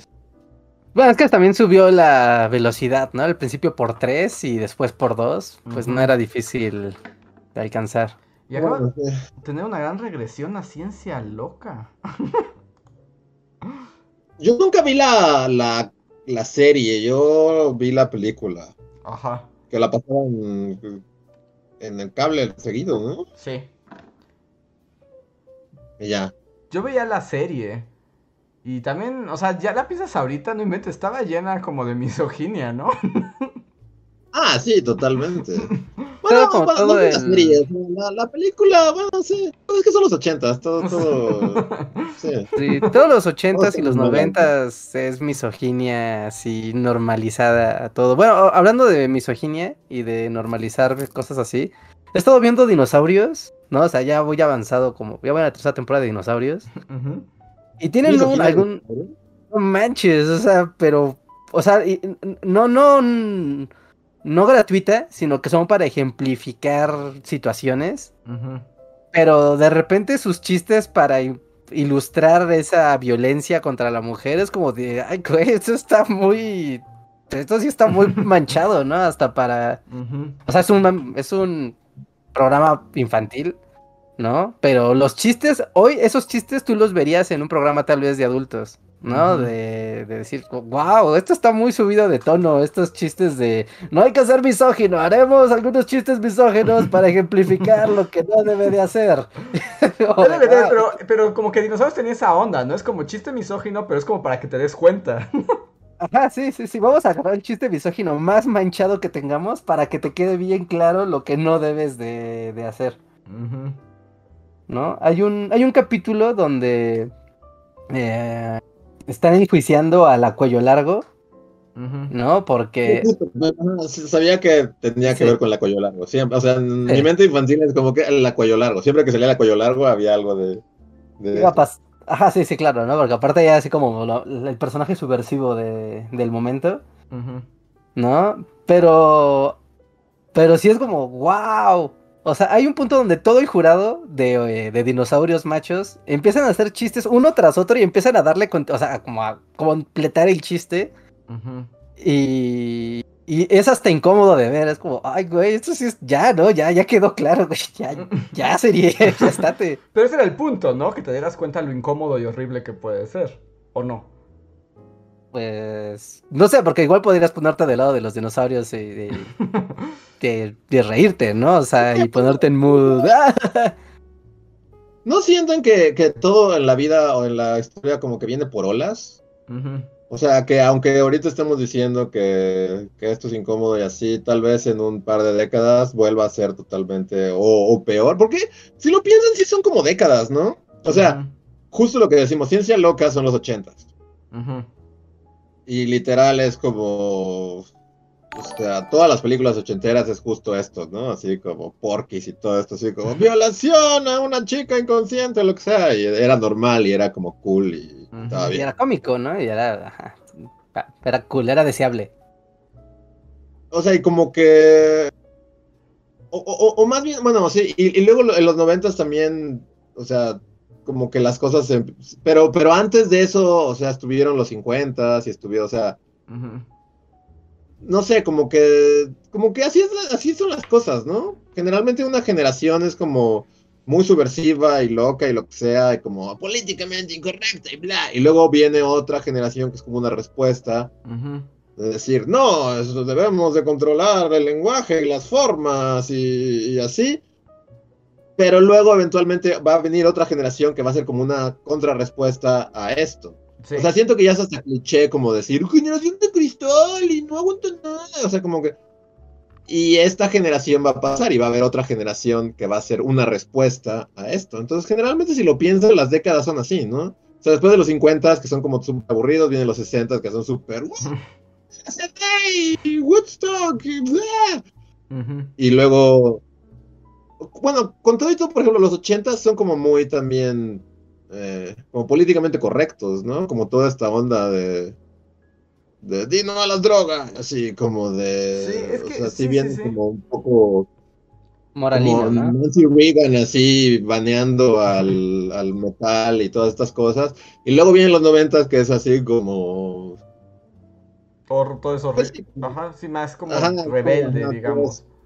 Rebelde y, eh, irreverente y lo que sea. Y, y, o sea, como que esto no es la primera vez que pasa, así como que las cosas. Las, o sea, no, no digo que esté bien o mal, simplemente digo que, que estamos como entrando en una de esas épocas que, que todo tiende hacia lo políticamente correcto y lo que, o sea, como guardar las formas y todo lo anterior está mal y como ver un capítulo de dinosaurios así como algo escandalizante, pero eventualmente va a haber otra, o sea, y, y no, no, ninguna se queda, simplemente va de un lado a otro, ¿no? Cada década es una respuesta como a la década anterior y... y- y- No, pues es esta teoría de la sociedad pendular, ¿no? Que o sea, es- justamente es lo que dices, ¿no? Que va de un extremo al otro, ¿no? Con las ideas y las formas de, de concebir el mundo, ¿no? Y de lo que se, del mundo que se construye, que la sociedad construye.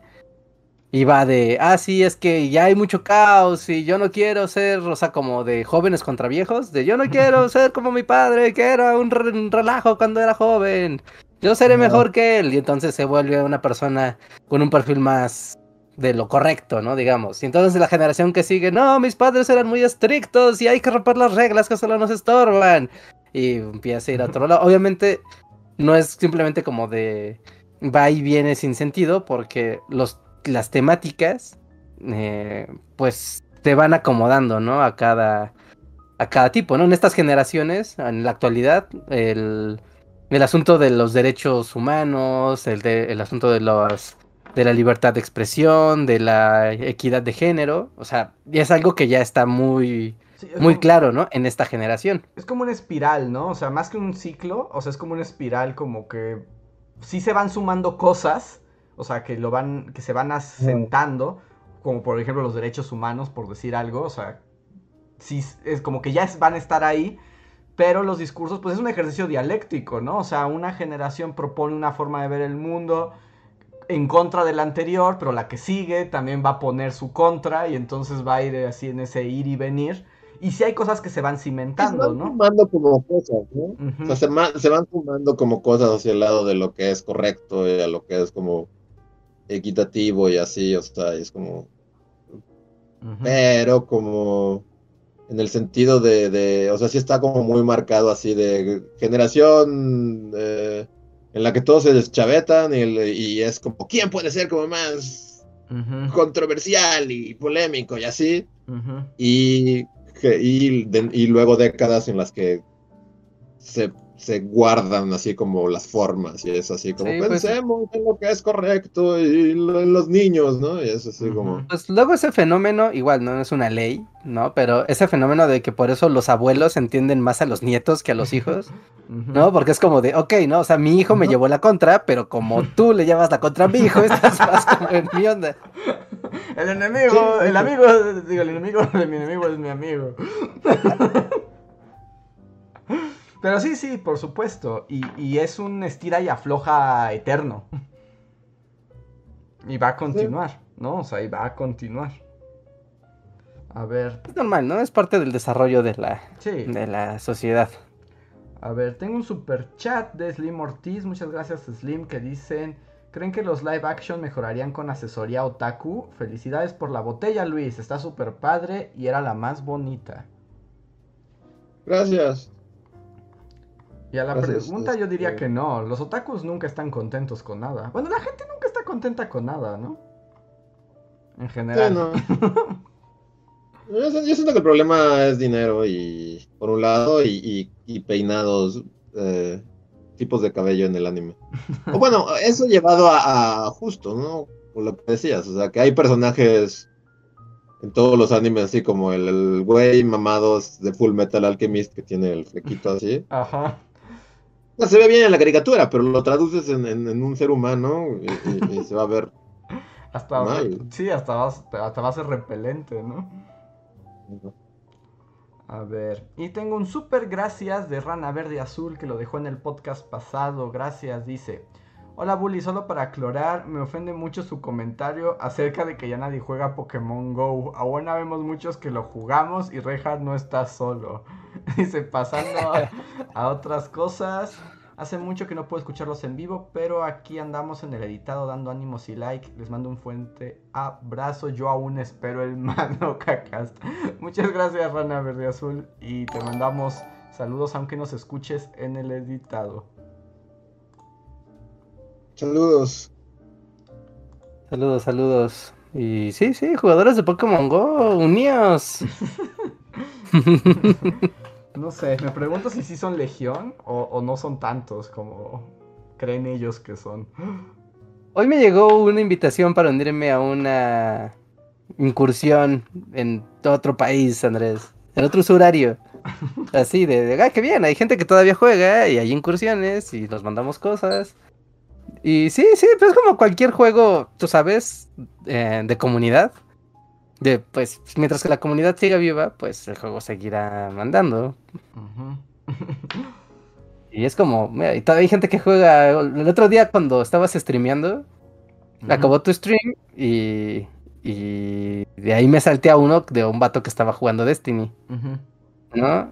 Pero bueno, porque hiciste la raid y el otro vato hizo raid a otro vato, No, ya. ¿no? Y, y llegó con un vato que está jugando Destiny y yo le pregunté, no manches, hay gente que todavía juega Destiny y creo que lo ofendí. ¿Ofendiste a un streamer? Nada más así llegaste a molestar. Pues que Destiny 2, ¿quién juega ya Destiny 2? Pero Pues lo mismo me dijo, sigue habiendo una comunidad muy activa y seguimos aquí los jugadores y pues así es, así es, se queda, tú sabes, se van haciendo las pequeñas comunidades ya, los aferrados a los juegos también, hay que decirlo. Ah, sí, sí puedo ver su corazón rompiéndose mientras jugaba para ti, además. Miren, alguien jugando Destiny. Pero bueno, sí, existen como en, en las comunidades, ¿no? De cada cosa. A ver, tenemos un super chat de El Tecolote que nos dice que ¿qué va primero en el plato, el cereal o la leche? El cereal, ¿no? Pues sí, ¿no? Claramente el cereal. Sí, O sí. sea, Eso ni siquiera está a discusión, es como de la otra forma, no funciona. Porque más salpicas todo. Se queda como flotando, ¿no? Es Queda como- flotando, ¿no? Ni siquiera le puedes echar mucho porque flota y se hace ahí un tiradero. Sí, además, por ejemplo, si está un plato lleno de leche y le avientas cereal que es sólido, pues va, a- va a salpicar. Va a salpicar y va a tardar en asentarse. Ajá. No, ni siquiera está a discusión. Sí, yo también estoy de acuerdo. Que Me alegra Sí, ver sí, que es, estamos- es un anime. me, me alegra ver que estamos todos en la misma noción de, del cereal y la leche.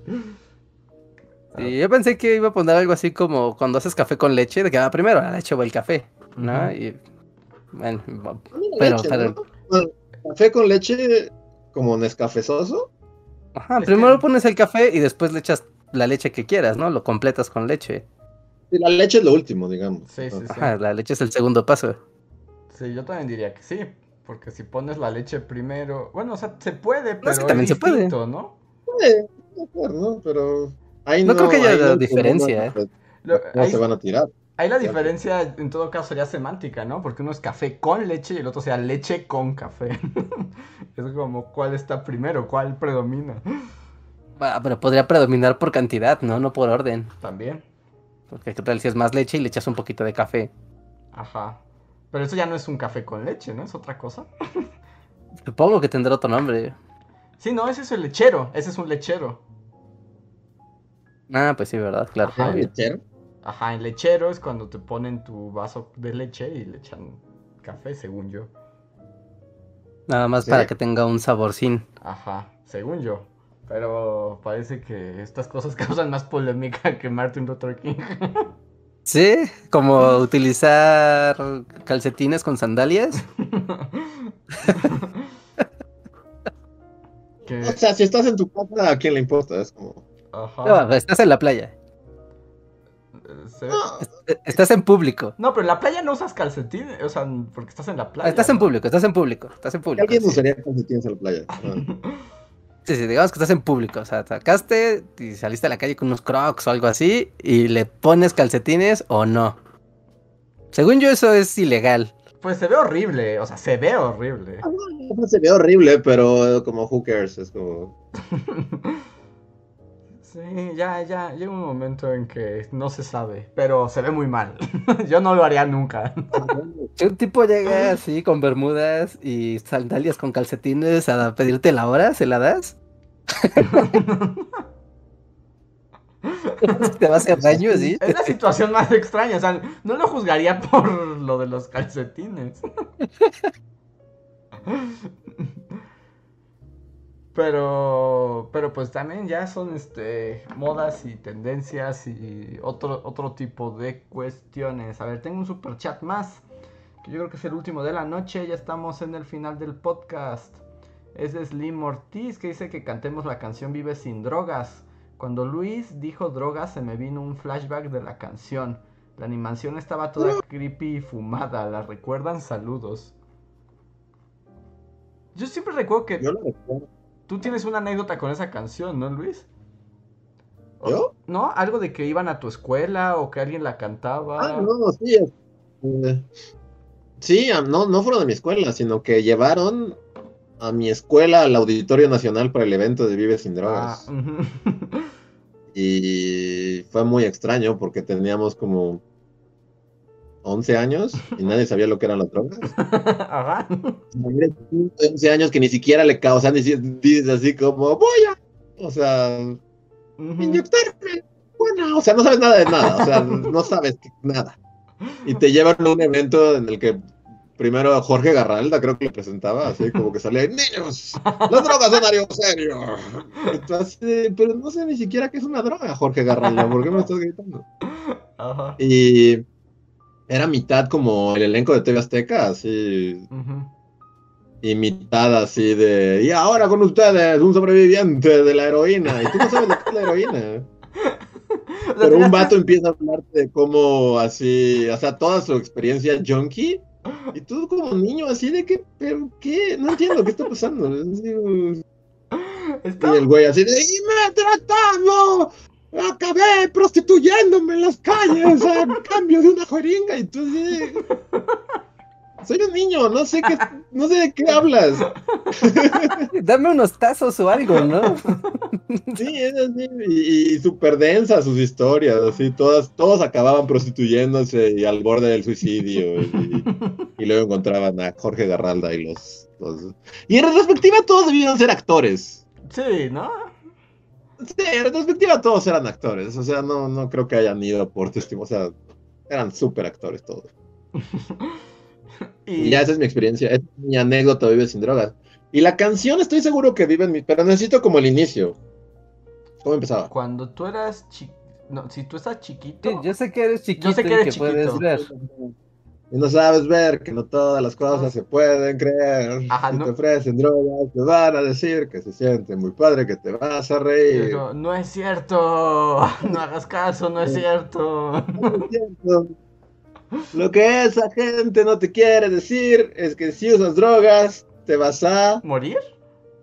Morir, Ah, no, arrepentir. no creo, no, creo que te vas a arrepentir, que hacen daño a tu cuerpo, que envenenan tu cuerpo. Vive sin drogas. Sí, o sea, está ahí, está ahí por siempre y para siempre, así. Claro, o Jamás sea, se fue una irá. campaña exitosa, eso nadie lo va a... O sea, exitoso en el pegar el recuerdo Ding Dong, pero no, no estoy seguro si en su campaña de efectividad. Dicen que la versión es te vas a confundir. el single, te, te vas a confundir. ajá. Ajá. Este, por lo menos el que hizo la canción, no mames. O sea, Sí, es un genio de así del genio musical. siempre. O sea, Sí, ¿no? Si llega con su currículum, ¿Eh? no, si se llega con su currículum, así a decir yo soy el que hizo la canción de Vive sin drogas, pues Sí. consigue chama donde sea, ¿no? Yo puedo hacerte el jingle que quieras. Sí, sí, sí. Y además sí es cierto, dicen aquí en el chat que al final del video el niño drogadicto moría. Ajá, moría, sí. Se morían, o sea, se quedaba tirado en el suelo así con, con cruces en los ojos y las flores seguían bailando a su Sí. Como el sacrificio Como si está estuviera- completado. Como si estuviera encerrado en un juego de PlayStation 1, que toda la acción sigue, pero pasa así, hay muerto tendido. Sí. ¿Cuánto les habrá contado ese, costado ese render en 3D en 1992? Yo creo que sí fue una inversión grande, ¿no? Sí, yo ¿Cuántos también habrán estado el evento este de llenar el auditorio nacional con un montón de niñitos? Seguro ahí Salinas Pliego evadió eh, impuestos durante Sí, 10 años. 10 años Es como- impuestos. como raro, ¿no? O sea, un niño, o sea, eh, así, el, el niñito que estaba a dos filas adelante de Luis, llega a su casa y su mamá le pregunta, ¿no? Como, ah, hijo, ¿cómo te fue, no? Ah, nos llevaron a un evento al Auditorio Nacional y ahora sé lo que es el crack, ¿no? Y es como de, ¿quién te dijo que es el crack? Jorge Garralda. Solo puedes vender tu cuerpo en un hotel. de- Sé que en el centro puedes ir a vender tu cuerpo a cambio de jeringas. ¿no? ¿Y quién te dijo eso? Sí, sí, soy Salinas Pliego. Sí. Bueno, yo no, no- no- no voy a decir que no quiero seguir quemando mi escuela, pero sí la quiero seguir quemando. Y, o sea, también era muy raro que como un niño de 12 años te hablaran del aborto y fueran como tan enfáticos. E incluso, o sea, a quienes se dejaron, porque obviamente... Pero llevaban a niños a, a- marchas contra el aborto. Sí. O sea, en mi anuario, en, en algún anuario de, de secundaria, de no sé qué año, pero tendría que buscar y, o sea, pues era el anuario, ¿no? Con tus fotos así de tus compañeros y luego estaban como las actividades del año y es como cuando escalamos el Cerro del Águila, cuando fuimos al, al, al bosque de los árboles de Navidad, cuando hicimos nuestro evento deportivo y nuestra kermés. Y luego era como cuando fuimos a la marcha contra el aborto y un montón, o sea, y me acuerdo que pues, yo no fui, pero había un compañero mío así con una pancarta con un feto como en un basurero. Y digo, o sea, fue un niñito al que le dieron, mira, carga esta pancarta en la que hay un feto en un basurero y, y te llevaban así como, pues como carne de cañón, ¿no? A estas marchas a las que Sí. no va mucha gente y así como, pues que vayan los niños ahí de la escuela. Ajá, y sin Yo el- ni siquiera sabía qué era un aborto, o sea, no, no sabía cómo, cómo vas a saber qué, qué es un aborto o... Porque además luego en esas relación escuelas- sexual siquiera, ¿no? O sea, No, esas- ni siquiera sabes lo que es una relación sexual, vas a saber lo que es el aborto y, y por qué hay un feto en la basura, o sea, sí, es, es- muy raro. Porque además luego como que, y más en esas escuelas, o sea, como que hablan de eso como algo negativo, pero también no se explica abiertamente de qué están hablando, ¿no? Entonces todo se vuelve muy ambiguo y es como de, pues quién sabe, cárgala, tiene un feto en mi pancarta. No sé qué es un feto, Mm. pero ahí vamos. Sí. No, estaba bien horrible. Pero entonces, o sea, en un universo paralelo donde sí fuiste a la marcha, o sea, alguien puede decir, miren, aquí está la prueba, Luis es pro vida, una foto de él con cuatro años marchando por el aborto. Sí, pues sí, también me llevaron a ver al Papa. Ah, O sí. sea, eh, nos hicieron dormir en el Politécnico. No sé si ya he contado esto aquí en el podcast, pero así un montón de niños durmiendo en, en- en las instalaciones del Politécnico en la noche, pero así, así, pues, yo estaba hecho así en una esquina, así con frío y todo. "Pero Todo esto es por el Papa, niños, el Papa. Y luego nos hicieron caminar por las calles de atrás del, del autódromo, que es así como Creepylandia sí. así por horas en una fila para entrar al autódromo y ver al Papa así pasar en su papamóvil a, a 120 kilómetros por hora. Y Y ya. ya, pues digo, bueno, eso fue todo, niñitos, ya nos vamos. Lo valió cada minuto. Cada segundo valió la pena. ¿Y conociste a alguien así como algún compañero tuyo que sí tuviera fervor por el Papa y estuviera así como, veremos al Papa? No, no, aunque haya habido alguien, yo me acuerdo que la, la cara de decepción de mis maestros después de que el Papa pasó a 140 kilómetros, porque también los niñitos estábamos ahí como, pues, Ajá. como niños, así, de todos trajimos lunch y estaba así, alguien trajo, no sé, tazos o lo que sea con lo que jugábamos en aquel entonces, ¿no? O sea, Ujú. pero los adultos sí como que iban con su fervor así de, es el Papa, niños, vamos a estar frente a su santidad. Y sí me acuerdo que post pasó, como que nos dejaron ahí un rato así como de, bueno, tal vez todo esto mejore, ¿no? Ajá. Pero no, o sea, estábamos a 150 kilómetros del Papa y, y- y- Ujú. y sí recuerdo, o sea, la cara de decepción de mis maestros, este, con fervor Juan Pablesco, Ajá. épica, valió, valió toda la pena, Yo, de... yo, yo más bien, o sea, yo también lo vi pasar, pero, o sea, porque vivo por ahí y pues fue como, vamos a ver al Papa, ¿no? Es así como, igual está aquí a tres cuadras. Y, o sea, y también era así como estar ahí y recuerdo cómo pasó así, sí, como en la Fórmula 1, el papamóvil, así. No, no conocía, era Meteoro manejando el coche del Papa, pero pasó y sí hubo como un silencio así como de decepción entre toda la multitud. Pero recuerdo perfectamente cómo empezaron a gritar así de repente, Juan Pablo, segundo, lo vi por un segundo, Juan Pablo. Wow. Y ya se armó la, la chorcha, ¿no? O sea, ya la misma gente estaba muerta de la risa de lo absurdo que había sido eso. Que también es raro, ¿no? Porque el Papa va, va parado. O sea, te traerá como un arnés o algo así. O te traería como. Porque tenía mucha responsabilidad para el güey que, que va manejando. Y más en la Ciudad de México. Imagínate que vas manejando el papamóvil a 140 kilómetros. El Papa está atrás de ti, así. Parado, es un anciano. Y pasas por un bache o, o te vuelas Volando por un tope. ¿Qué- cristal. ¿Qué, pasa ahí? Y el Papa se va contra el ple- plexiglas, así, full. Y matas al Papa enfrente de todo así, toda la O sea, yo o sea, porque parecía que iba ahí como él solito, ¿no? Así como agarrado como de un tubo y parado. O sea, cuando todavía Pero- se paraba el Papa, sí tenía como un barandal. O sea, un barandal del que se agarraba para que no pegarse contra el plexiglas. Pero la última vez No sé si alguna vez... ¿Qué? No, que, que la última vez que ya era papa pasa momia, o sea, ahí yo creo que sí estaba Ajá. amarrado, porque... Sí, pues sí. Porque no sé si alguna vez han ido como en una pick-up parada, así como en la parte de atrás de una pick-up. O sea, cualquier bachecito o lo que sea y te puedes caer y perder el control. Imagínate si eres el Papa y estás ahí. Y, además- un anciano indefenso. y el papamóvil no iba despacito, además. No, pues no, por eso es así lo que estamos diciendo. Iba como a 140, así. Imagínate un bache a 140 y eres el Papa. O sea, sí te, sí te lastimas. Las cervicales o algo, pero algo, algo te pasa si eres el Papa. O sea, me encantaría ver eso. O sea, eso de un papa así golpeándose contra el plexiglas. No inventes, pagaría por ello. Sí, yo también, no, se hubiera valido todo el viaje así en el Politécnico, así ver cómo se estampa con el plexiglas. Ay, me Y valió. ponen a. ¿Quién es? Camilo Sesto, este. ¿No eres Roberto Carlos? Roberto Carlos, ajá. Para, pa, para, pa, para. Y el papá. ¡Ah! Y el así de.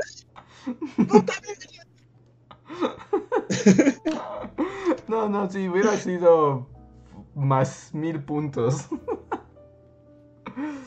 Ay, Pero sí, no sé por qué hablando del Papa, pero mi escuela era, era religiosa, por si no lo sabía. por si no lo han sospechado hasta el momento. Pero, pero, pues yo creo que con esto, con historias del Papa, llegamos al final del podcast de hoy. Muchísimas gracias a todos los que nos han acompañado una noche más. Y tenemos video nuevo, ¿verdad, Richard? Así es, amigos. Esta tarde acabamos de publicar el video de la semana. Y en esta ocasión eh, les vamos a platicar sobre para qué sirve la historia. ¿Para qué sirve conocer de la historia? Es una pregunta como muy ah, común cuando uno inicia el curso escolar, que siempre aparece como del ¿para qué sirve la historia? Y es muy padre porque es una como pregunta que es aparentemente fácil de responder pero curiosamente la han tratado de responder los historiadores desde hace miles de años. Así que de eso les habla el video de esta semana, las diferentes eh, perspectivas de para qué sirve la historia. Y pues una reflexión también al final de para qué sirve, eh, un poco ya más personal, un poco como un, un como un comentario preaniversario, ¿no? O, o, editorialoso, como en onda de pues llevamos, literal ya llevamos 500 videos haciendo, o sea, 500 videos de historia, háganme el favor, ¿no? Y como un poco en onda también del aniversario, de son 10 años y demás, entonces, aparte de hacer toda la investigación, pues al final les dejé como una opinión de para qué sirve la historia según, ya según yo, en un una cosa ya más personal. Así que espero lo vean y espero que les sea muy útil, eh, muy útil, especialmente si están empezando el ciclo escolar y les van a preguntar, a ver, ¿qué es la historia y para qué sirve? Pues ya les hice la tarea. Así que pasen, véanlo y dejen también su comentario, ¿no? Ustedes, ¿para qué creen que sirve la historia? Así es. Así es. Y llegó un encore de Slim Ortiz que dice que yo fui a muchas martas contra el aborto en la escuela y a peregrinaciones de santos. Un día también nos pusieron también la pasión de Cristo en la escuela y fue confuso e incómodo. Wow, pero es muy violento. Los compañeros de escuela, Estaban sentados así como, ¿qué es lo que estamos viendo? Es Mel Gibson, niño, silencio. Conversación que hay en el recreo, así después de que les pones a unos niños la pasión. ¿Cómo, cómo inicia esa conversación? Sí, pues, eh, luego tienen efectos contraproducentes, ¿no? Pero no lo piensan. Yo a mí, por ejemplo, no, recuerdo, no, nos pusieron la pasión, pero sí recuerdo una maestra justo de catecismo, que era como una señora copetona de, de ahí, oh. rica, con camioneta. Y, siempre, siempre, siempre hablaba de, ¿cómo se llama? Al Pacino, ¡soy el diablo! Ajá, este, el abogado del diablo. El, abogado del diablo, ajá. El abogado del diablo. Pero era muy extraño hasta para nosotros como niños, porque siempre era como, oh, chino, es tan sexy en esa película, y tan llena de sabiduría. Es como, maestra, yo no la he visto porque soy un niño, pero es el diablo. y usted está dando catecismo y diciéndome que Al Pacino es lo máximo. O sea, pero no una clase. Todo el maldito año, todo lo que platicaba con Al Pacino en El Abogado del Diablo. Y es así como, señora, ¿sabe que tenemos 13 años y esa película es clasificación C, así de deje de citarla, por favor, para ejemplificar. Porque nadie la ha visto, porque somos niños. Y aparte es muy raro que siendo maestra de catecismo siempre sea como, ¡Ay, Pachino es tan sexy! es el diablo. ¡El diablo! Debería saber mejor su trabajo, señora. Sí, era muy raro. Tal vez en secreto era satánica. Tal vez, tal vez era una satanista que se metió a una escuela católica para confundir a los niños. Ah, para corromperlos desde dentro. E impulsar la carrera de Al Pacino. Tal vez. Sí, tiene todo el sentido del mundo ahora en perspectiva. Ay. Me gusta esta historia. Pues Muy bien. Ahora sí nos vamos. Bueno, que tenemos unos minutos extra con los miembros de comunidad. No se vayan. Así es, espera, espera, Andrés, espera, Andrés, espera. Espera. Y nada más para hacerles la invitación a que pasen al Discord. Ya muchos están llegando y está sumándose la Bully comunidad eh, diariamente aquí. Así que no lo dejen pasar porque en el Discord está el canal de... Bueno, dentro hay canales, para los que no sepan cómo es. Hagan de cuenta que Discord son un montón de salas, como los foros de antes. ¿no? Y con diferentes temáticas. Y aquí tenemos las temáticas de fanarts, de memes y humor, de las cosas que se dicen en el podcast. El proyecto del, del Bulimapa, si nos quieren ayudar con el Bulimapa, simplemente en esa sala nos dicen quiero participar con el Bulimapa. Y nos ayudan con este proyectote que estamos haciendo.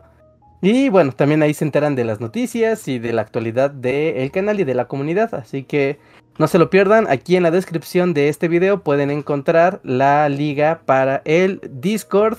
Vamos a estar haciendo muchas dinámicas aquí, allí. Y algunas cosas extras que van a concernir al bully aniversario las vamos a hacer seguramente en Discord. ¿No? Porque ya saben, cosas de YouTube, de copyright y demás que no podemos hacer vía YouTube, Facebook las vamos a hacer seguramente en Discord. Entonces, si quieren estar atentos a cosas de las celebraciones del Bully aniversario de este año, únanse a la Bully comunidad de Discord.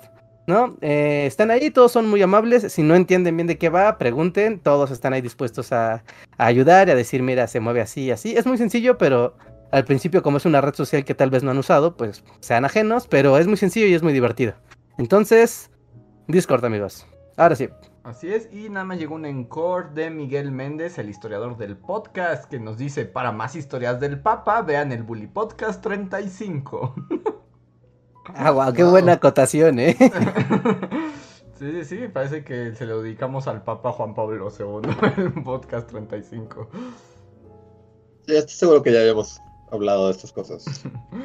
Muy bien, pues dicen que en el Discord ya Reinhardt es la reina del pan y todo.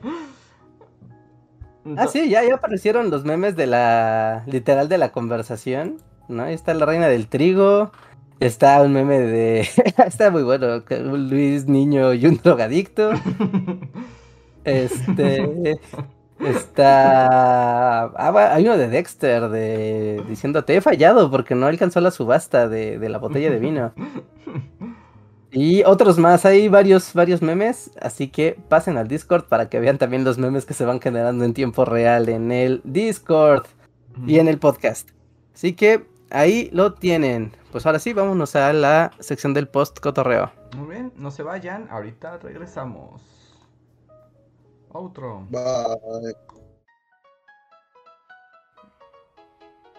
Síguenos en Facebook, Twitter y YouTube con el usuario Bully Magnets. También suscríbete a nuestro podcast en iTunes y en la app de Mixler para tener lo más nuevo de nuestros contenidos siempre a la mano.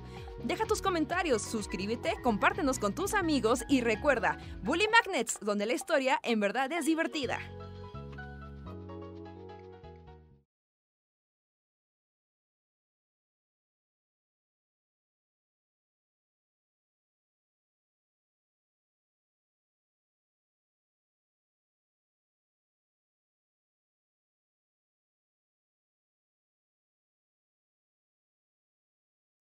Ya volvemos. Hola de nuevo, miembros de comunidad, manifiéstense, díganos quiénes están por acá. Díganos, díganos quiénes nos acompañan como miembros de comunidad para el post-cotorreo. Hoy, hoy ha estado como, dice, está Jeremy Slater, Catalina Díaz, Shadow, Daniel Gaitán, Jorge Reza. Recuerden que es un momento para decir cosas, los leemos, preguntas, Daniel Salamanca, Gaby Go, Torlesama. Muchísimas gracias y como siempre que nos apoyan mes a mes, John Racer, Raza también está por aquí. Y así. Yo como si no hay temas pues cotorreables, Ajá. un tema que tengo. ¿Ustedes no les pasa que limpian todo? Tienen como su día de limpieza y le voy a dejar todo así. Pero justo a partir de eso, ¿les da alergia el lugar en donde viven? Porque levantaste todo el Eh, polvo, ¿no? Es el que sacó del polvo. Sí, o sea, pero. Pero ¿dónde? O sea, no puedo estar en esta casa. sí. Bueno, ahorita ya medio, pero ya dos días en las que no. O sea, en cuanto me ponía un pie aquí, o sea, se me tapaba así la garganta y la nariz y no podía respirar. Y fue toda a raíz de que tuve dos días exhaustivos de limpiar así como obsesivo compulsivo todas las superficies. Y en vez de que sea algo bueno, es algo que, que te jode. Sí, es Entonces que... no voy a volver a limpiar. La moraleja aquí es vive tu cochinada por siempre. No, bueno, no, no tanto, pero, pero es que sí tiene ese efecto en particular de la sacudida, es que levantas todo el polvo, ¿no? Y las partículas se quedan flotando mucho rato en, en la casa, entonces, no sé, a menos de que abras ventanas y puertas y así para que circule el aire y se vaya el polvo, se encierra y sale peor. Sí, fue increíble la manera en la que sí, o sea, me jodió. De hecho, por un momento hasta pensé que tenía COVID o algo así.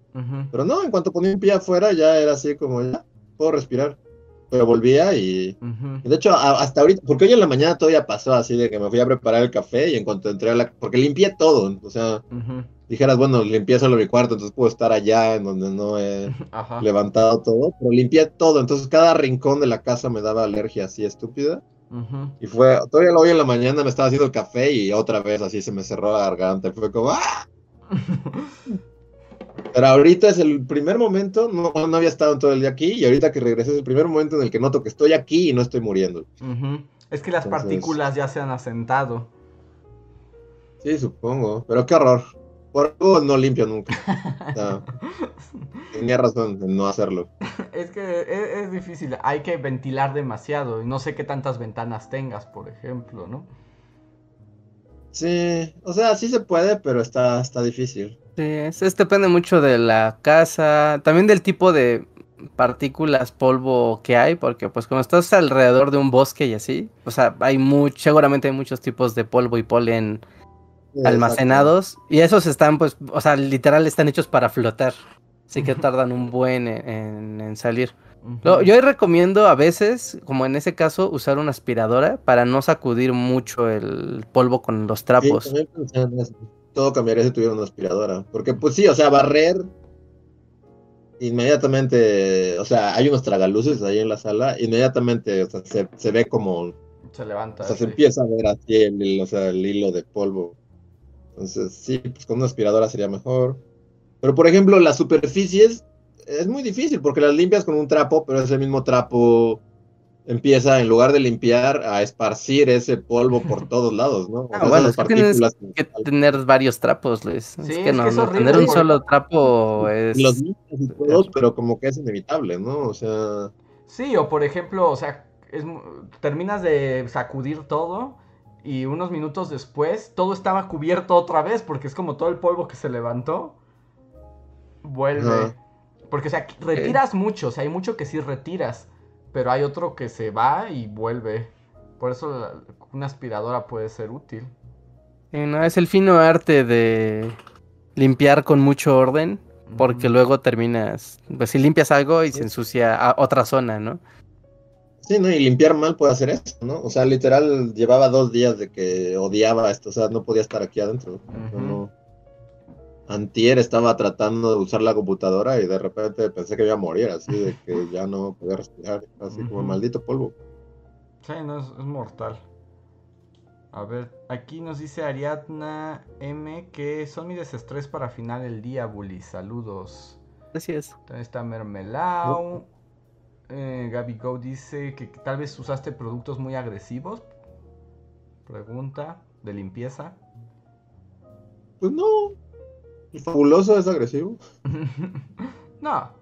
Daniel Salamanca dice que por eso él recomienda usar cubrebocas, aunque sea de tela, para el momento de limpiar el polvo, porque si no se pone muy gacha la situación. es raro, porque generalmente a mí también limpiando, generalmente sí se, pero esta vez mientras limpié, no me pasó nada. Más bien fue después, o sea, el día siguiente de haber limpiado que se me cerró la garganta. Sí, No fue lo que quedó flotando, sin duda. Cass dice que eso mismo le pasó cuando llegó a vivir cerca del bosque, que ella también vive ahí. Dice, pero ya me acostumbré. Pues espero, sí, porque está muy feo. Ujú. Pues, y dice Mermelado, ¿te falta polvo? ¿Será el cambio de estación que se aproxima? Y Daniel Salamanca dice, yo no he limpiado mi cuarto desde comienzo del año por miedo al polvo.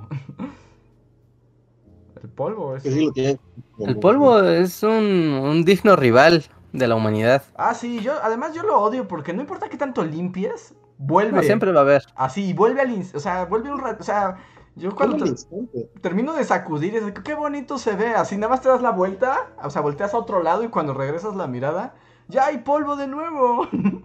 Sí, pues por ejemplo, cuando tienes muebles de, o, bueno, oscuros, que ahí se nota muy bien, ¿no? Te pasas un trapo y dices, ah, perfecto, está impoluto. Eh, y ahí mismo ves que me empieza simplemente a caer como motitas de polvo. Y es de, Ujú. no, y vuelves a pasarle el trapo y otra vez al instante. Sí, sí, sí, el polvo, a- anótenlo a nuestra lista de, de enemigos. Sí, yo sí quiero como un traje de astronauta, así. En el que ya no tenga que nunca más volver a respirar nada. ¿Quieres ser John Travolta? Sí, era John Travolta, ¿no? El niño de la burbuja. Ajá, quiero ser John Travolta en el niño en la burbuja. Muy bien, pues yo creo que con eso ahora sí nos vamos. Muchísimas gracias a todos los miembros de comunidad, en serio. Gracias por apoyarnos mes a mes. No olviden ir al video de la semana y nos vemos el jueves para otro podcast. Nos vemos. Bye. Bye.